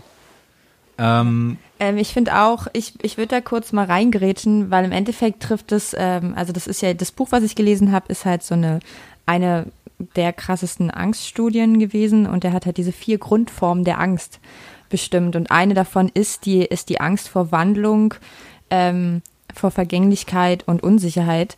Ähm, und das ist halt, das ist ja dann das, das ist ja das, was Konservative leben. Ähm, indem es halt einfach die Angst vor Veränderung so stark ist, dass man am, am ähm, Status quo festhält, weil es ist immer noch besser, den Scheiß, den man kennt, zu durchleben, als sich eventuell auf neue Sachen einzulassen. Und das ist ja das, was die linke politische Seite ja auch irgendwie versucht. Die will ja tatsächlich was verändern. Und das ist halt einfach so das Problem, ähm, dass gesellschaftlich gesehen es schwierig ist, gegen diese Grundform der Angst auch anzugehen, weil die halt ja auch, auch wiederum natürlich ist und ähm, aber auch ein bisschen Schwachsinn. genau, und da ist es ganz interessant. Okay. Ähm, man kann halt so ganz, ganz grob, wenn man wirklich ganz, ganz grob unterscheiden will in der Politik, äh, häufig zwischen konservativen und progressiven Parteien unterscheiden. Und was auffällig ist, ist, dass konservative äh, Parteien immer Erfolg haben, wenn Zeiten der Unsicherheit äh, gerade anstehen, weil äh, konservative Parteien halt äh, für, für Sicherheit stehen, dafür, dass sich nichts verändert, dass alles so bleibt, wie es ist. Und in Zeiten, in denen einfach in der Weltpolitik zum Beispiel extrem Ja. viel passiert, wo, wo es viele Unsicherheiten gibt, fallen halt viele Menschen darauf zurück, während in Zeiten von relativer Sicherheit progressive Parteien immer so einen gewissen Aufschwung bekommen, weil dann halt gut, so ist, okay, es ist gerade gut, aber guck mal, da könnten wir noch was besser machen, dann, dann lassen wir die das jetzt mal versuchen, so nach dem Motto. Ähm, was ich auch noch Ich finde das so unglaublich. ja, Oh, ich finde ich find das unglaublich lustig, dass ähm, gerade eben in Zeiten äh, wo äh, der Unsicherheit, wo offensichtlich die kon teilweise auch diese äh, konventionellen Parteien, äh, Konse konversativen, äh, konservativen, konservativen, oh Gott, ja. konservativen Parteien teilweise auch einfach offensichtlich versagt haben, ist es so, ja, es ist eine gute Idee, einfach denselben Scheiß wieder zu wählen. Ja, Lass uns einfach nichts ändern an dem ganzen Scheiß, in dem wir gerade sitzen. Applaus für diese Idee. und was, Na, wir haben ja auch das Problem, dass äh, dieses, die Phase der Sicherheit, dass man die ja durch, indem man Angst schürt, das Gefühl gibt, dass es nicht so ist. Also kann mir mal bitte jemand erklären, wo, wo genau wir unsicher sind, wo wir gerade nicht die, die krasseste Sicherheitslage haben. Also so, das ist Ähm, ja Entschuldigung, aber ich habe keinen, ich habe keinen Mercedes vor meiner Tür stehen, was unter anderem daran liegt, dass ich keinen Führerschein habe, weil äh, ja. Aber Ja, äh, ich finde, ist daran halt ist die Politik schuld. Wo ist Ja, mein es- Mercedes? Ja, das ist ja so dieses Ding. Also so ganz viele Sachen, die, die, worüber sich ja auch ähm, besorgte Bürger beschweren und vor dem sie Angst haben, ist halt einfach so dieses Ergebnis von ähm, CDU-Politik. Also be- beziehungsweise einfach das, was, was die Politik in den letzten 20 Jahren ähm, gemacht hat, nämlich überall einsparen und was weiß ich was. Und das hat halt überhaupt nichts damit zu tun, dass irgendwo anders auf der Welt Krieg herrscht. Also damit, das hat nichts mit uns zu tun. Der kommt nicht hierher. Und selbst wenn, könnten wir nichts dagegen tun, egal was du wählst. Das ist halt auch so dieser Punkt. es ist halt, Aber ähm, es ist halt auch noch so ein bisschen Deutsch, also es, es gibt einen Grund dafür, dass es diesen Begriff der German Angst gibt. Ähm, ja. so durch die deutsche Geschichte gibt es, glaube ich, permanent so ein gewisses Gefühl davon verunsichert zu sein und so eine gewisse Angst davor, dass jetzt wieder irgendwas passieren könnte. Weil, äh, blöd gesagt, in der. ein super Weil wir Ja, ja, halt- genau, den habe ich mir tatsächlich weil wir auch halt aufgeschrieben. einfach zweimal dumm waren. Genau, wir, wir, wir waren. Nein, wir sind ganz oft dumm. Genau, wir waren schon noch ein paar Mal öfter Wir dumm. waren zweimal, wir waren zweimal extrem dumm und wir kennen uns einfach selbst viel zu gut, um auszuschließen, dass wir nicht auch noch ein, ein drittes Mal richtig bescheuert Genau, und wir, wir gehen ja gerade ganz gut darauf zu, dass man noch ein drittes Mal sehr, sehr dumm Ja. ist. sind. Ja, könnt ihr mir bitte nicht beweisen, dass wir noch mal so dumm sein können? Ich, ich glaube euch das auch so. Lass, lass mal einfach bleiben. Wählt mal bitte einfach nicht. Scheißdreck. Genau, und, Danke. und was in Deutschland dann halt auch noch dazu kommt, ist, dass Deutschland einfach inhärent ein extrem konservatives Land ist. Und man, also es gibt immer so diese Behauptung, dass Deutschland sehr, sehr liberal wäre und dass wir sehr progressiv wären und sehr aufgeschlossen, aber es stimmt halt einfach nicht. Wenn du dir die Fakten anguckst, wie lange das gedauert hat, dass man hier ähm, die Ehe für alle beschlossen hat. Wenn du dir anguckst, wie die Reaktionen Ja. darauf sind, wenn ein Kevin Kühnert, der Chef von den Jusos, dessen Aufgabe es ist, äh, eventuell auch progressive Ideen in die Politik einzubringen, was der für Reaktionen bekommen hat, als er davon geredet hat, dass man eventuell in die Demokratie auch so ein paar sozialistische Ideen einbringen könnte, könnte man ja mal drüber nachdenken, um vielleicht so ein paar Probleme zu lösen. Und wo dann halt äh, wieder halb Deutschland gebrüllt hat, na, nicht nur halb Deutschland, das war weit mehr als halb Deutschland, ob er denn die DDR wieder haben wolle, ob er nichts gelernt habe, man solle ihn direkt äh, in den Ozean werfen, was hat der denn geraucht, so ungefähr. Ähm, Vor allem ist, der, der kommt doch aber auch, der ist doch gar kein, der ist doch gar nicht in der DDR geboren, oder? Der ist doch Westberliner. ich glaube ja. Ist auch noch totaler Schwachsinn. Es ist allgemein totaler Schwachsinn, aber es ist halt einfach ähm, so diese, diese Angst vor einer Veränderung und auch die Angst vor einer Veränderung, die im Ansatz irgendwas mit progressiven und vielleicht sogar sozialistischen Ideen zu tun haben könnte, ist halt wirklich, wirklich riesig. Ähm, Na, wenn man sich, wenn man sich die ganze Geschichte der Germanen mal anguckt, Ja. gibt es ein paar sehr gute Doku-Reihen. Ähm, ich glaube, eine ist auch sogar auf Netflix verfügbar. Das Wir werden ist eine den Namen- ansam. Wir, ganz Ja, kurz, ich- wir werden den Namen der Doku raussuchen und euch in die Quellen packen. Sie heißt die Germanen. Wir werden euch den Link dazu in die Quellen packen. Ähm, das ist eine Ansammlung von, von konservativen Entscheidungen. Das ist so äh, ganz viel. Deutschland hang immer so ein bisschen hinterher in der National, also in der Nation- und Staatengründung, was Ja. weiß ich was, weil die sich nie dafür entscheiden konnten, mal was zu wagen. Die deutsche Revolution 1948 ist gescheitert. ah, halt wirklich Ja, wir sind also ein Land Ja, Wir sind also, ist halt- ein Land voller Angsthasen. Ja, exakt. Und du musst dir mal überlegen, Angst vor Neuem und Besserem. den Schritt, der 1848, den, den man da hätte gehen können, so ungefähr, hat man dann ungefähr 100 Jahre später gemacht. Das ist halt Ja, schon das ist ziemlich so absurd. Ähm, also gut, klar, es gab zwischendurch die Weimarer Republik und so, aber theoretisch gab es da halt die Möglichkeit, so einen riesigen Schritt nach vorne zu machen und es hat einfach nicht funktioniert, weil das nicht, nicht im, Nö. im Geist der Deutschen liegt, so blöd gesagt. Ja, man Ähm, konnte sich nicht So die, die, äh, Okay, es, es ist halt wirklich faszinierend, wie, wie konservativ das man dann am Ende doch ist und wie konservativ na, dieses und vor Land allem ist. dieser, dieser nervige Föderalismus. ja, Man kann sich, ey, die Deutschen können sich auch nicht einigen. Wir sind nicht eins. Wir sind bis heute nicht eins. Die, die haben vor 150 Jahren haben die versucht, eine deutsche Nation zu gründen. Wir sind es immer noch nicht. ja. okay. Wenn wir, wenn wir uns jetzt aussuchen dürften, dass alle Deutschen jetzt mal eins sind, dann wäre ich dafür, dass alle Deutschen mal ein bisschen mehr Gryffindor sind und einfach mal ein bisschen mehr wagen. Bisschen innovativer und zwar und und mit innovativ meine und Veränderung meine ich nicht, dass wir den Scheiß nochmal wiederholen. Wir haben das jetzt zweimal hinter uns. Innovativ ist was anderes. Bisschen mehr in, in Richtung links. Dankeschön. Das wäre doch mal finally ein Ein, Versuch einfach ein wert. bisschen Ja, aber ich progressiver glaub- werden, genau. Aber das klappt, glaube ich, aber nicht ich glaube, so gut. mehr als, mehr als Hufflepuff kriegst du nicht hin in Deutschland. Der Hufflepuff ist mutiger als Ravenclaw. Gut, dann meinte ich Ravenclaw. Weil das Wollte ich nur mal uns gesagt haben. In der Schlacht von Hogwarts Du bist so hat gemein, weil ich Hufflepuff hat Hufflepuff mit Gryffindor gekämpft, während sich die Ravenclaws größtenteils verpisst haben. Wollte Ja, ich weil die, mal gesagt haben. ja, weil die klugen Köpfe halt von, von aus dem Hintergrund agieren. Die brauchst du ja danach noch. Genau, das war der Gedankengang dahinter, garantiert. ich, ich hasse diesen Test. Ich bin Ich nicht mag, Ravenclaw. ich mag, ich mag die meisten Ravenclaws. Ich mag einen Ravenclaw nicht mehr ganz so, aber die meisten mag ich. Und ähm, trotzdem, seid alle mal ein bisschen mehr Gryffindor. Und da haben, Wagt alle mal ein bisschen genau, mehr. und da haben wir jetzt halt diesen interessanten Punkt, dass genau das aktuell in Deutschland ein Stück weit passiert, nämlich mit jugendlichen Menschen. Weil, ähm, ich, du hast vorhin, Sven, ja auch erwähnt, dass äh, in dieser einen Definition von Angst die Angst vor Wandlung und so weiter und so fort kommt. Und in der Fridays for Future Bewegung, die auch dadurch entstanden ist, dass man so ein bisschen Angst vor dem Klimawandel hat, ähm, ja.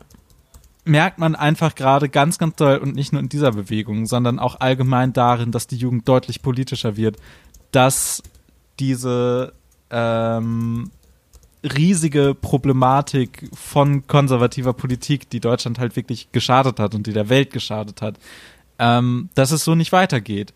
Und dass du jetzt eine junge Generation hast, die überhaupt keinen Bock auf den Scheiß hat und die tatsächlich progressiver denkt, die weiter nach vorne geht. Äh, daraus entwickelt sich dann innerhalb der Politik eine riesige Angst vor der Jugend. Für die, für, für diese Angst vor der Jugend ist Annegret Kramp-Karrenbauer wahrscheinlich das Werbegesicht schlechthin geworden ähm, und die CDU an sich. Aber es ist halt wirklich so, du, du hast gerade einen gewissen Wandel und bei diesem Wandel der Jugendlichen ziehen auch ältere Menschen mit. Man merkt es daran, dass viele Eltern, viele Großeltern ähm, auf ihre Kinder hören und halt sagen, stimmt, ist alles nicht so geil und tatsächlich was in ihrem Denken und in ihrer, ihrer, äh, und nicht nur in ihrem Denken, sondern auch in ihrer Aktivität quasi tun und äh, nachhaltiger versuchen zu leben oder ähm, ja, dass, dass die Kinder dabei unterstützt werden, dass sie freitags die Schule schwänzen.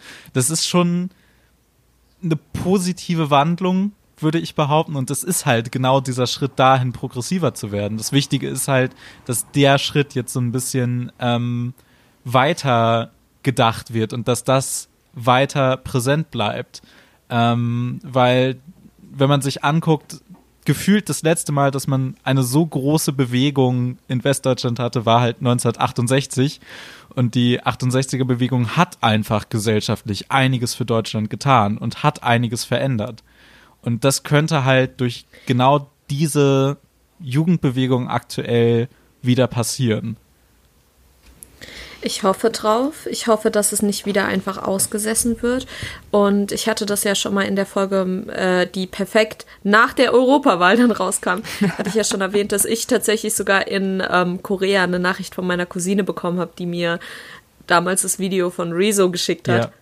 Gemeint habe, schau dir das mal an, während ich schon so zur Hälfte das Video geschaut habe, kam dann die Nachricht. Also ich war schon zur Hälfte im Video in dem Moment, als die Nachricht kam. Und meinte so, ja, ich hab's fast durch. Und sie so, ich hab, ja, auf jeden Fall ähm, haben wir dann darüber gesprochen. Ich bin da auch nach wie vor sehr, sehr stolz drauf. Und ähm, Ich fand würde auch- jetzt aber Ich würde Ja, noch gerne okay. eine Sache schnell Sag dazu sagen. Ich, ich fand auch, also es ist so ein bisschen das, ähm, diese Artikel 13 Diskussion, ähm, Fridays for Future und ähm, diese ganze Rezo-Geschichte, das, das hat noch mal so, das hat noch mal so richtig Hoffnung gegeben, so, weil man wirklich so da saß und dachte so, oh bitte ja, bitte, bitte jetzt nur noch den zuhören äh, oder mehr den zuhören, nicht nur noch den, aber äh, ich fand es sehr cool und ich habe irgendwie, ähm, ich hoffe wirklich, es dauert unglaublich lang, lange und die alten Säcke sind scheinbar auch wirklich unglaublich dumm. Es ist ein bisschen den Eindruck, den sie hinterlassen, aber irgendwie ist es gerade so, dass man sich manchmal denkt, so vielleicht schaffen wir es. Vielleicht werden wir doch noch alle zu Gryffindor. Die alten Säcke sind vor allem sehr ich hoffe arrogant. es. Und äh, Ja, so, das ist Ja. so schlimm. genau, so was passiert, also bei, bei So eine Artikel. Annegret Kamm-Karrenbauer vor ja, allen Dingen. genau. sind also ziemlich, ziemliche Slytherins. Gerade bei, bei Artikel 13 bin ich immer noch so ein bisschen zwiegespalten, weil auf der einen Seite ist da zum Beispiel gut, was passiert ist, auf der anderen Seite ist diese ganze Bewegung unfassbar schnell in absolute Naivität und auch teilweise in ganz, ganz üblen Populismus abgerutscht. Also was man da bei Demos an Anti-EU-Plakaten gesehen hat, was man an absoluten Unwahrheiten gesehen hat, wie, wie äh, da nochmal klar geworden ist, dass es in Deutschland massiv an politischer Bildung fehlt, weil niemand wusste, wie überhaupt die Abläufe sind und ähm, auch diese gewisse Naivität, dass man so dachte, okay, ich gehe einmal auf die Straße und dann ist das Thema durch, so, dann, dann passiert nichts mehr. Das ist halt, mh, das war schwierig, aber so das, das positive Beispiel, das absolut positive Beispiel für mich ist halt gerade die Fridays for Future Bewegung, wo einfach immer noch jeden Freitag Leute demonstrieren gehen. Und es fällt, äh, mir ist es zumindest aufgefallen, bevor diese Bewegungen gestartet haben, dass es selten Demos gab, da wo ich lebe, dass das wirklich wenig passiert ist und dass diese Demos, wenn sie passiert sind, sehr klein waren und dass es jetzt innerhalb von ein, zwei Jahren massiv wieder angestiegen ist und dass wieder mehr Menschen auf die Straße gehen, Was mehr Menschen ist. aktiv sind, genau. Und das ist halt, Was sehr, sehr ja, absolut, genau. Es, es ist halt wirklich so, ähm, es hat eine ganz, ganz andere Wirkung, wenn an einem Tag in mehreren Städten Menschen auf die Straße gehen und ähm, zeigen, dass sie öffentlich dafür einstehen, äh, dass bestimmte Dinge sich verändern und dass bestimmte Dinge anders gedacht werden. Ähm, und deswegen war zum Beispiel auch im letzten Jahr die Wir sind mehr Demo in Berlin einfach unfassbar wichtig. Ja, das stimmt. Was jetzt allerdings auch sehr, sehr wichtig ist, ist, dass wir zu den Songs überleiten, weil ich langsam Angst bekomme, dass ich zu spät komme. Ja. Zu meinen Verabredungen. Okay. Und ich versuche die ganze Zeit bei allem, was ich sage, was nicht themenrelevant ist, einfach Angst mit einfließen zu lassen. okay. Wenigstens da. Svenja, das ist dein Themenbereich. Du bist dran. Ähm, ja, also ich habe wie immer drei Songs mitgebracht und ähm, habe Wir ich alle haben zum drei ersten, Songs mitgebracht. Ja. ja, manchmal bringst du nicht drei Songs Ich mit. habe vier. Songs. Ja, manchmal bringe ich auch ein Buch mit. Entschuldigung. Ähm, ich habe mich diesmal echt schwer getan mit der Auswahl, aber ich mich einfach schwer getan habe mit dem, mit dem Thema. Nicht, weil ich nicht genug Songs passend zum Thema kennen würde, sondern wahrscheinlich auch, weil ich zu viele kenne. Und habe mich da so ein bisschen um, um fangen wir einfach mit dem Schlimmsten an, äh, einen Antilopen-Gang-Song genommen. Äh, Déjà Vu, der ist vom Album Aversion. Und ich hatte gerade in den fünf Minuten, äh, bevor wir angefangen haben, äh, den Podcast aufzunehmen, habe ich ein Video entdeckt, wo die, wo die Antilopen über diesen Song reden. Und es ist sehr, sehr gemein, weil mein Lieblingspart ist der von Danger Dan. Und Danger Dan hasst diesen Song. Oh. Weil er aber witzigerweise gesagt hat, dass er sich verrappt hat. Dass ihm das aber erst nach dem, nachdem die Platte halt schon fertig war, aufgefallen ist. Und er dann so meinte, er weiß einfach nicht, was er eigentlich mit, was er damit sagen wollte. Ah, das ist bitter. Ähm, ja, aber das ist aber so typisch Antilopen-Gang und äh, relativ cool. Ich finde aber wirklich so, und das Miese ist, dass gerade die Sätze, die er besonders schlimm findet, für mich so mega wichtig sind. Ähm, ich würde da jetzt einfach mal kurz ein bisschen was vorlesen. Ähm, es gibt vorher auch noch einen Kolja-Part und einen Panik-Panzer-Part. Und eigentlich würde ich sagen, Panik-Panzer macht tatsächlich die besseren Parts über Panik als Panikpanzer. Aber ähm, ich bin nun mal Danger Dan-Fan und äh. ähm, ja, ähm, also er fängt halt irgendwie an so, ich hasse diesen Tag, bevor er angefangen hat finde ich eine sehr gute Line. Und ähm, die Line, die er, wo er sich verrappt hat, ich kann mich nicht konzentrieren, denn ich habe keine Aufgaben. Alles, was ich tun könnte, macht mich glücklich. Ich werde auch durch Geld oder Macht nicht glücklich. Und äh, das sind so meine Lines schlechthin. Und er spricht dann später auch noch in dem Part so ein bisschen von gesellschaftlichem Leistungsdruck und diesen, diesen inneren Kampf, den man halt führt und äh, würde halt auch sehr gut zu, zu zwei Grundformen der Angst passen, die äh, in dem Buch beschrieben werden. Also die Angst vor Selbsthingabe, also sich, sich, sich individuell sein.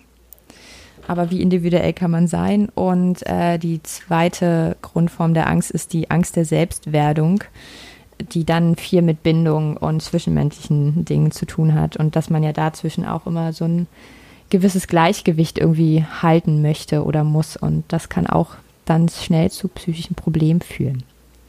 Ja, das war mein erster Song. Soll ich dann meinen ersten Song nehmen? Äh, den, ja, sehr okay, gerne. sehr schön. Den haben wir vorhin, oder den haben wir gerade schon kurz erwähnt, nämlich äh, Yuzu Yu, German Angst. Äh, oh ja, das Video der, ist auch super. Ja, fantastisches Video, sehr gut mit Fat Tony, der zeigt, dass er tatsächlich Schauspieler ja. ist. Ähm, ja. Und äh, ich finde einfach, dass dieser Song ein sehr schöner Rundumschlag zu sehr, sehr vielen Themen, gerade in diesem Bereich von politischen Ängsten ähm, ist.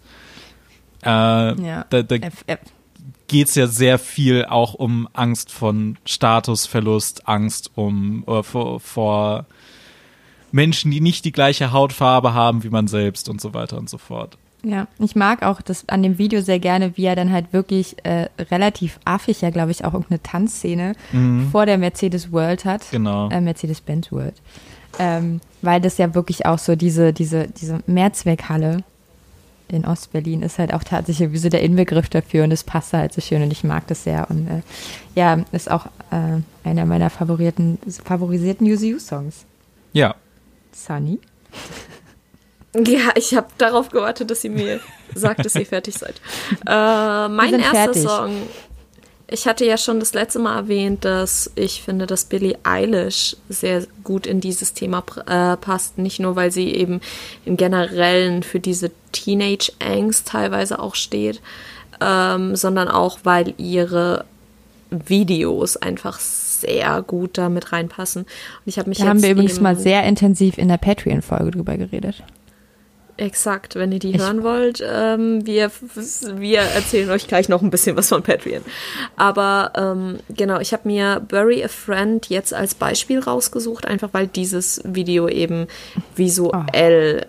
sehr in Richtung Horror geht und sehr viele Elemente in diesem Bereich hat.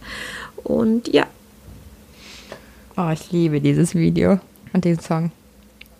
Ja. Ich äh, mag Billie Eilish einfach sehr, sehr gerne.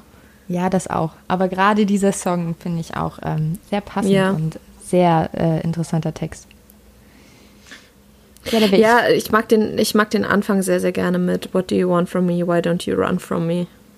Ja, alles einfach. Ich muss jetzt ich zugeben, ich muss zugeben, dass ich das hm?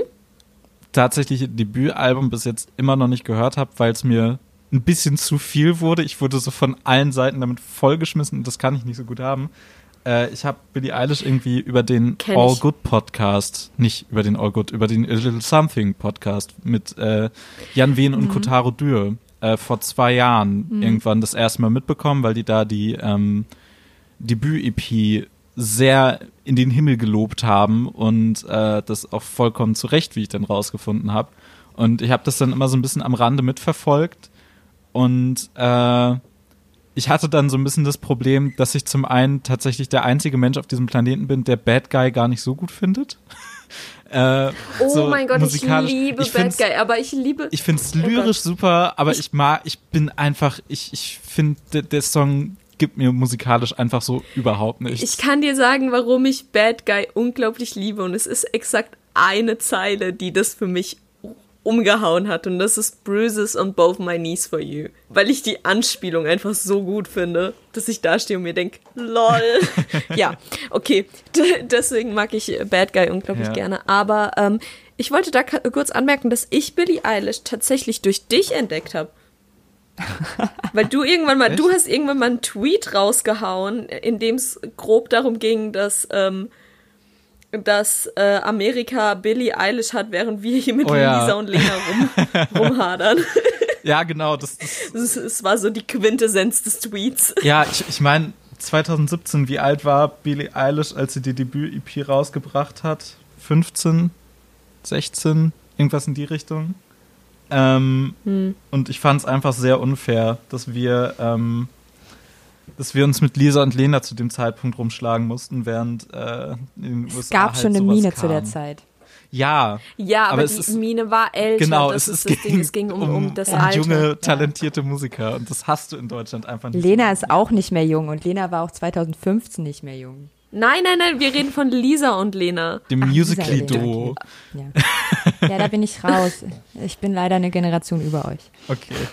Ähm, ja, aber ich, ich bin auch ich, ein paar Generationen über schön, dem, aber, aber schön, dass du erstmal dich beschwerst. Ja, Entschuldigung. Ja, so bin ich, weil ich halt, ich bin halt so ein, ich gehöre halt zu den alten Leuten, ich weiß es halt besser. Wisst ihr oh, ja, hatten wir doch gerade. Aber ich will auch noch kurz zu Billie, Billie Eilish sagen, ähm, ich mag Bad Guy ist auch der mit der Song, den ich am wenigsten mag.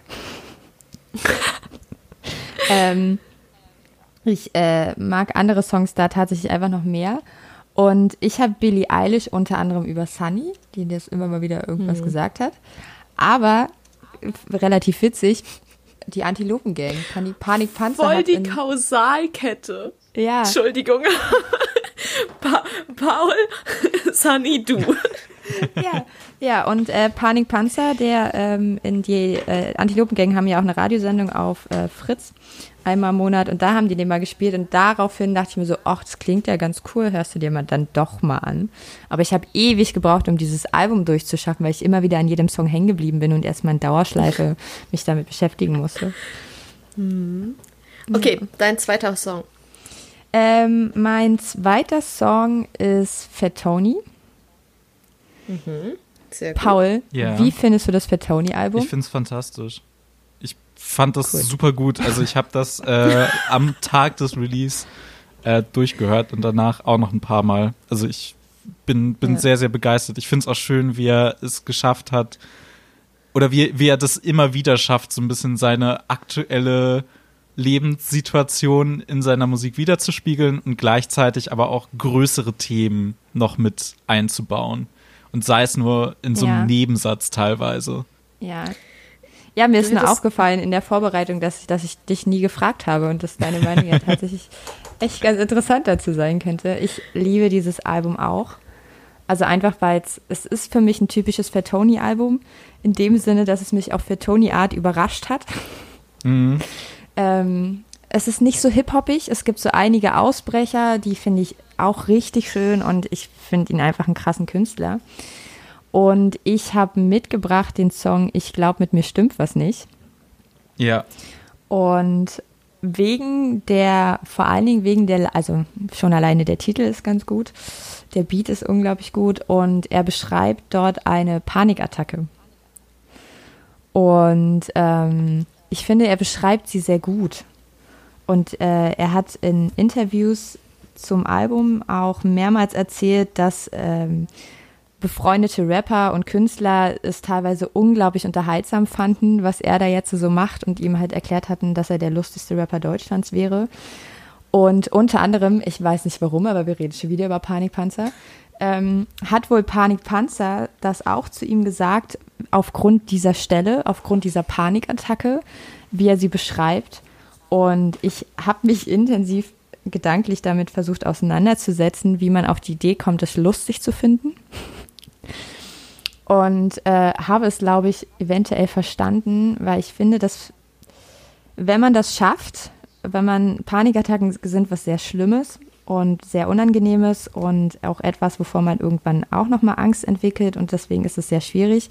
Aber wenn man es schafft, irgendwann an einem Punkt in seinem Leben zu kommen, in der man die gewisse Komik in der Panik erkennen kann und mal so versteht, was für ein dummes Zeug man auch in dem Moment denkt.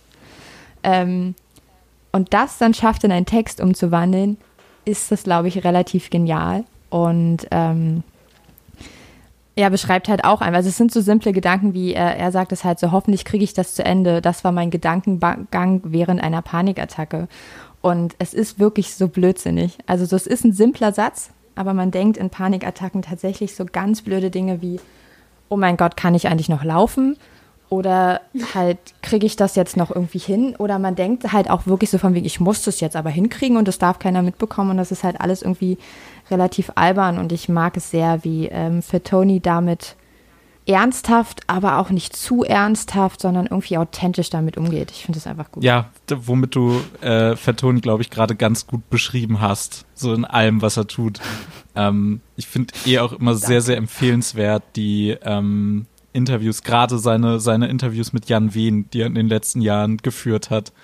Äh, weil die gefühlt ja, da fehlen mir noch ein paar. pro ja. Jahr zwei Interviews in irgendeiner Form machen.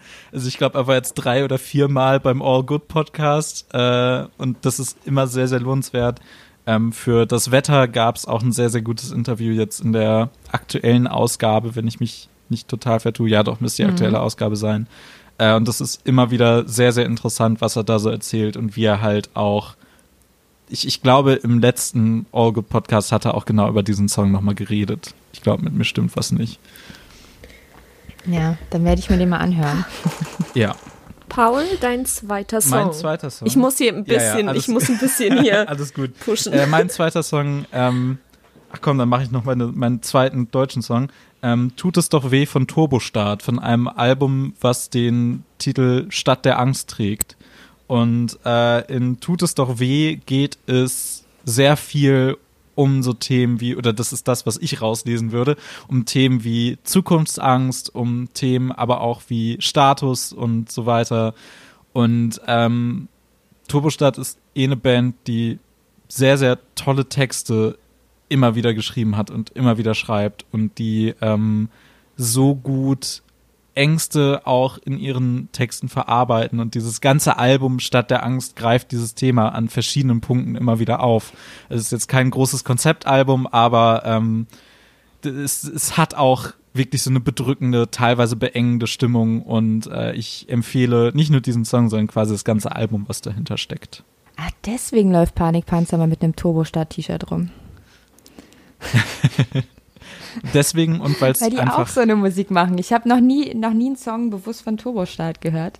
Ich kenne das tatsächlich Kannst nur von ja jetzt mal T-Shirts. Genau, deutsche Ja, Punkband. Super beliebt halt auch bei wirklich relativ vielen Leuten so aus der Ecke von Antilopengang und so weiter. Äh, Mhm. Casper hat die mindestens einmal in einem Song zitiert.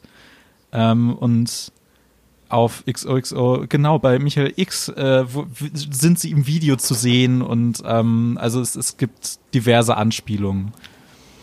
Ah, cool. Ja, dann wird, das werde ich Sehr gute machen. Band. Ab und zu geht Punk, ja klar. Das ist gut, ich habe noch einen zweiten Punk-Song. Cool. Sunny. Mein zweiter Song ist von der Band Why Don't We und er heißt Eight Letters. Und ähm, in dem geht es so ein bisschen um, ich würde sagen, um Beziehungsangst, um Angst vor zu viel Commitment oder zumindest um, um dieses, um die Ehrlichkeit hinter den eigenen Gefühlen, weil im, äh, im Refrain geht es im Endeffekt, also uh, if all it is is eight letters, why is it so hard to say? If all it is ist Eight Letters, Why Am I in My Own Way. Und ich denke, das ist ein Gefühl, das wir alle schon mal kannten, dass wir uns selbst in den Weg gestanden haben, weil wir eben gerade mal keine Gryffindors waren. ja, definitiv. Kenne ich gar nicht. Also, nee, sorry, das Gefühl ist mir komplett unbekannt. Und ich glaube, jeder von uns weiß, was die acht Buchstaben ja. sind. Nein, ich nicht. Ich frage mich die ganze Zeit. Ich bin so müde. Verrat's mir. Das verrate ich dir irgendwann anders. Du darfst jetzt noch mal ein bisschen grübeln. Na gut, vielleicht höre ich auch einfach in Schreibt, schreibt, schreibt's in die schreibt's in die Kommentare. Wenn ihr es selbst rausgefunden habt, genau. Wenn ihr es selbst ja. rausgefunden habt. Oder macht einfach ganz lustige Sätze mit acht Buchstaben. Damit wäre ich auch einverstanden. Das fände ich auch gut. Okay, Svenja, dritter Song. Ähm, mein dritter Song ähm, ist diese Woche erst rausgekommen. Uh. Und uh. Ähm, ich habe ihn mir nicht angehört. Oh, ich wusste es. Das ist so. Ja, du hast mir den, du hast erstens hast du mir den gestern Nacht geschickt und ich habe Kopfschmerzen bekommen. Und zweitens hast du mich unter Druck gesetzt, ihn zu hören, was dazu führt, dass ich ihn wahrscheinlich erst in drei Wochen hören werde, werde aus Prinzip. Hast du äh. meinen schon gehört? Nein, ich habe aber, ich habe wirklich keine ha. Zeit gehabt. Du hast den, den, den, äh, den Link hast du mir gestern früh geschickt und ich bin tatsächlich gestern den ganzen Tag unterwegs gewesen und heute erst aufgestanden. So. Und Ausreden. die ganze Nacht nicht geschlafen. Nacht ich hätte nicht geschlafen. in der Zeit, ja, du hättest Zeit gehabt. So. Ah, verdammt. Ja, okay, gut. Ähm, mein Song ist die dritte Single-Auskopplung vom neuen Orsons-Album und ist mehr oder weniger ein Cars-Solo-Track ähm, auch wenn man meiner Meinung nach Chua an den Beats hört. Also es ist kein Solo-Track. Und äh, der hat mich, der hat mich komplett eingefangen, dieser Song. Ähm, ich habe den, ich fand das irgendwie relativ witzig. Ich habe den irgendwie in der Insta-Story von ihnen, von den Orsons, irgendwie angeteasert bekommen und dachte, saß dann so schon plötzlich da nach mir so, fuck, ist das denn schon wieder und was macht Carsten da schon wieder? Und oh mein Gott und war dann so voll neugierig und habe reingehört und ähm, ja, war extrem geflasht. Und ähm, die Orsons sind ja schon bekannt auch als sehr lustige Band und sehr spaßig und was weiß ich. Und Cars ist ja auch ein sehr spezieller Künstler, also auch wirklich eine richtig krasse Künstlerfigur. Und mh, mm, ich so wie ich es bisher mitbekommen habe, liebt man ihn entweder oder hasst man ihn. Ich kann es nicht nachvollziehen. Ich liebe ihn auf jeden Fall. Einfach egal, ob ich es gut finde oder nicht. Ich finde es einfach krass, dass er das macht und ich ähm, weiß ich nicht. Und äh, der Text ist auch nicht besonders viel ähm, und äh, beschreibt für mich ehrlich gesagt auch wieder sehr gut Panikgefühle zumindest. Ähm, oder so, so richtig schlimmen Moment, den man so haben kann. Und äh, also es fängt auch schon damit an, so von hier aus geht es nur bergab. Ähm, ich musste schon darüber twittern, über diesen Song und auch habe diese, die Lines dann auch schon äh, getwittert. Ich verfluche jeden Tag ein Scheit, Scheiß wird alles gut, niemals. Und dann wird es im zweiten Teil noch sehr lustig. Einfach weil ich das irgendwie, äh, die Sonne brennt mir die Haut vom Leib, ich sehe mein Skelett, ach irgendwie nett, schneeweiß. äh, ich ich habe den Song gerade gegoogelt und den Hintergrund ähm, rausgefunden. Äh, hast du den ja. im Kopf? Äh, ich ähm, habe gestern den Tweet von Chimperator gelesen, okay, ja, aber mehr auch nicht. In, in der Videobeschreibung steht, Cars beschreibt darin den Moment, in dem Falcos Hit Rock Me Amadeus, Mozart, ich höre die Trappen, an die Spitze der US-Charts schoss. Für Falco bricht damit damals eine Welt zusammen, er weiß, dass, er ab jetzt, äh, dass es ab jetzt noch bergab gehen kann. Ja, ich finde dann, also da merkt man ja auch schon wieder so die eigene persönliche Interpretation mhm. und das, was der Künstler einem damit ja. sagen wollte. Also ich, ich kenne diese Gedanken halt, die er dort sehr radikal und mit diesem Beat einfach, also die, der, der, der, der, wie dieser Klangteppich, der ihn da umgibt und äh, umarmt und ähm, ich, das ist ein sehr guter Song und diesem Gefühl, mal kurzzeitig zu baden und ich finde, man kann ihn wirklich komplett weg von jeglichen Kontext sehen und einfach für sich selbst interpretieren. Ja. Das mag ich einfach sehr. Das ist eh auch so eine, so eine Qualität von Cars kannst mit den Songs alles machen. Das stimmt. ja. Auch sehr schlimme. Dritter, dritter Song von Paul, bitte. Ja, dritter Song von mir. Ähm, ich habe ja tatsächlich noch zwei Songs, weil ich vergessen habe, dass es eigentlich nur drei sein sollten. Äh, mein dritter Song ist Danny Nedelko von Idols. Ähm, und da heißt es im Refrain: Fear leads to panic, panic leads to pain, pain leads to anger, anger leads to hate. Ähm, also sehr schön einmal die Verbindung zwischen Angst und Hass auf so einer politischen und gesellschaftlichen Ebene dargestellt. Und äh, dieser ganze Song ist sehr, sehr schön. Ähm, es geht darin darum, wie wichtig und grandios eigentlich äh, Immigranten sind für Staaten und wie was für ein wichtiger und schöner Teil der Gesellschaft sie sind und ähm, warum es um Zusammenhalt gehen sollte und nicht darum, dass man sich irgendwie gegeneinander äh, aufhetzt. Und der titelgebende Danny Nedelko ist tatsächlich auch im Video zu sehen. Das ist nicht der Sänger einer anderen Band, Heavy Lungs. Äh, und der ist sehr, sehr eng mit dem Sänger von Idols, Joe Talbot, ähm, befreundet. Und es gibt auch ein wunderschönes Video von dem Song bei einer Live-Performance, wo plötzlich, äh, während sie diesen Song spielen, Danny Nedelko auf den Schultern vom äh, Sänger von Idols sitzt, während er äh, über ihn singt quasi. Das ist sehr, sehr schön. E Idols, eine sehr tolle Band, ähm, fünf Männer, die Songs gegen toxische Männlichkeit und für mehr Liebe in der Welt machen und dabei sehr, sehr guten Punk spielen. Ähm, das hört sich erstmal sehr, sehr diffus an und es gibt aber nichts, nichts Befriedigenderes als ähm, einen laut schreienden, gröhlenden Typen dabei zuzuhören, wie er äh, Männlichkeitsbilder zerstört. Es ist wundervoll.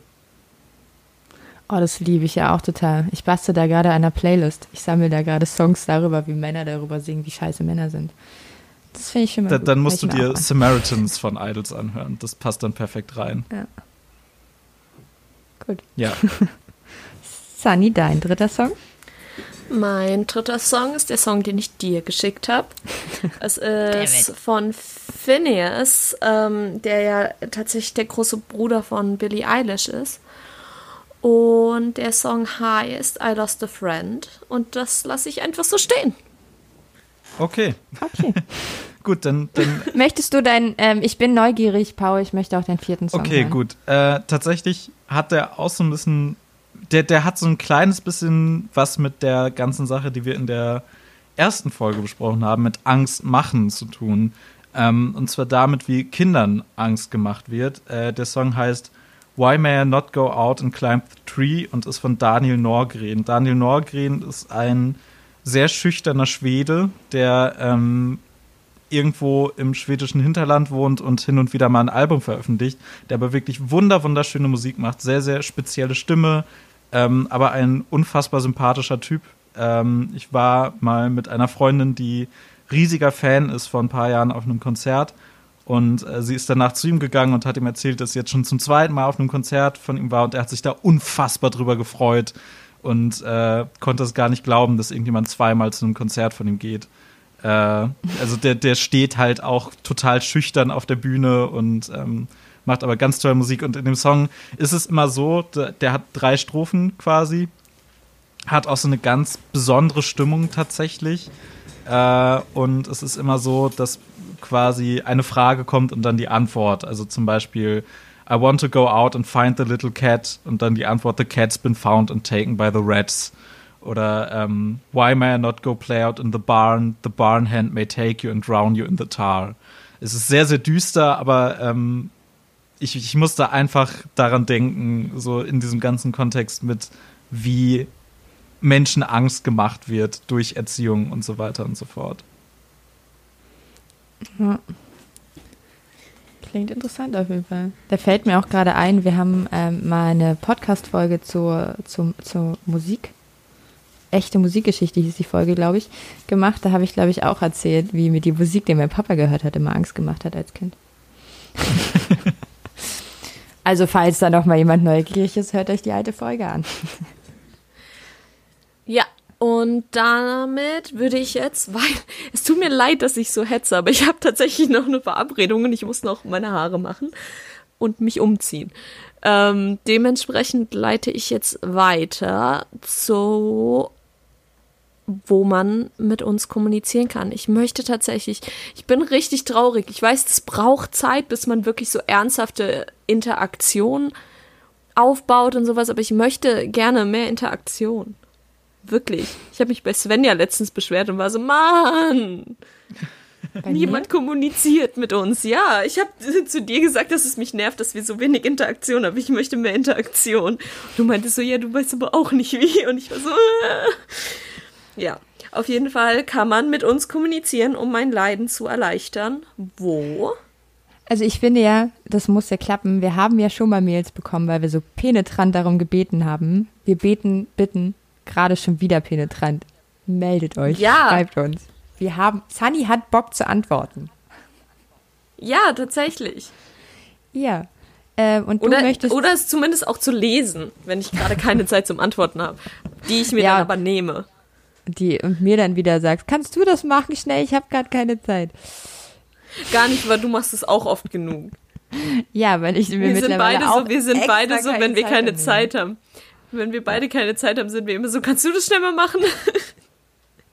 Nein, aber bitte, bitte kommuniziert mit uns entweder per E-Mail an info at fehlamplatz.podcast.de oder auf Twitter und Instagram. Bei dem Feed gebe ich mir übrigens extreme Mühe.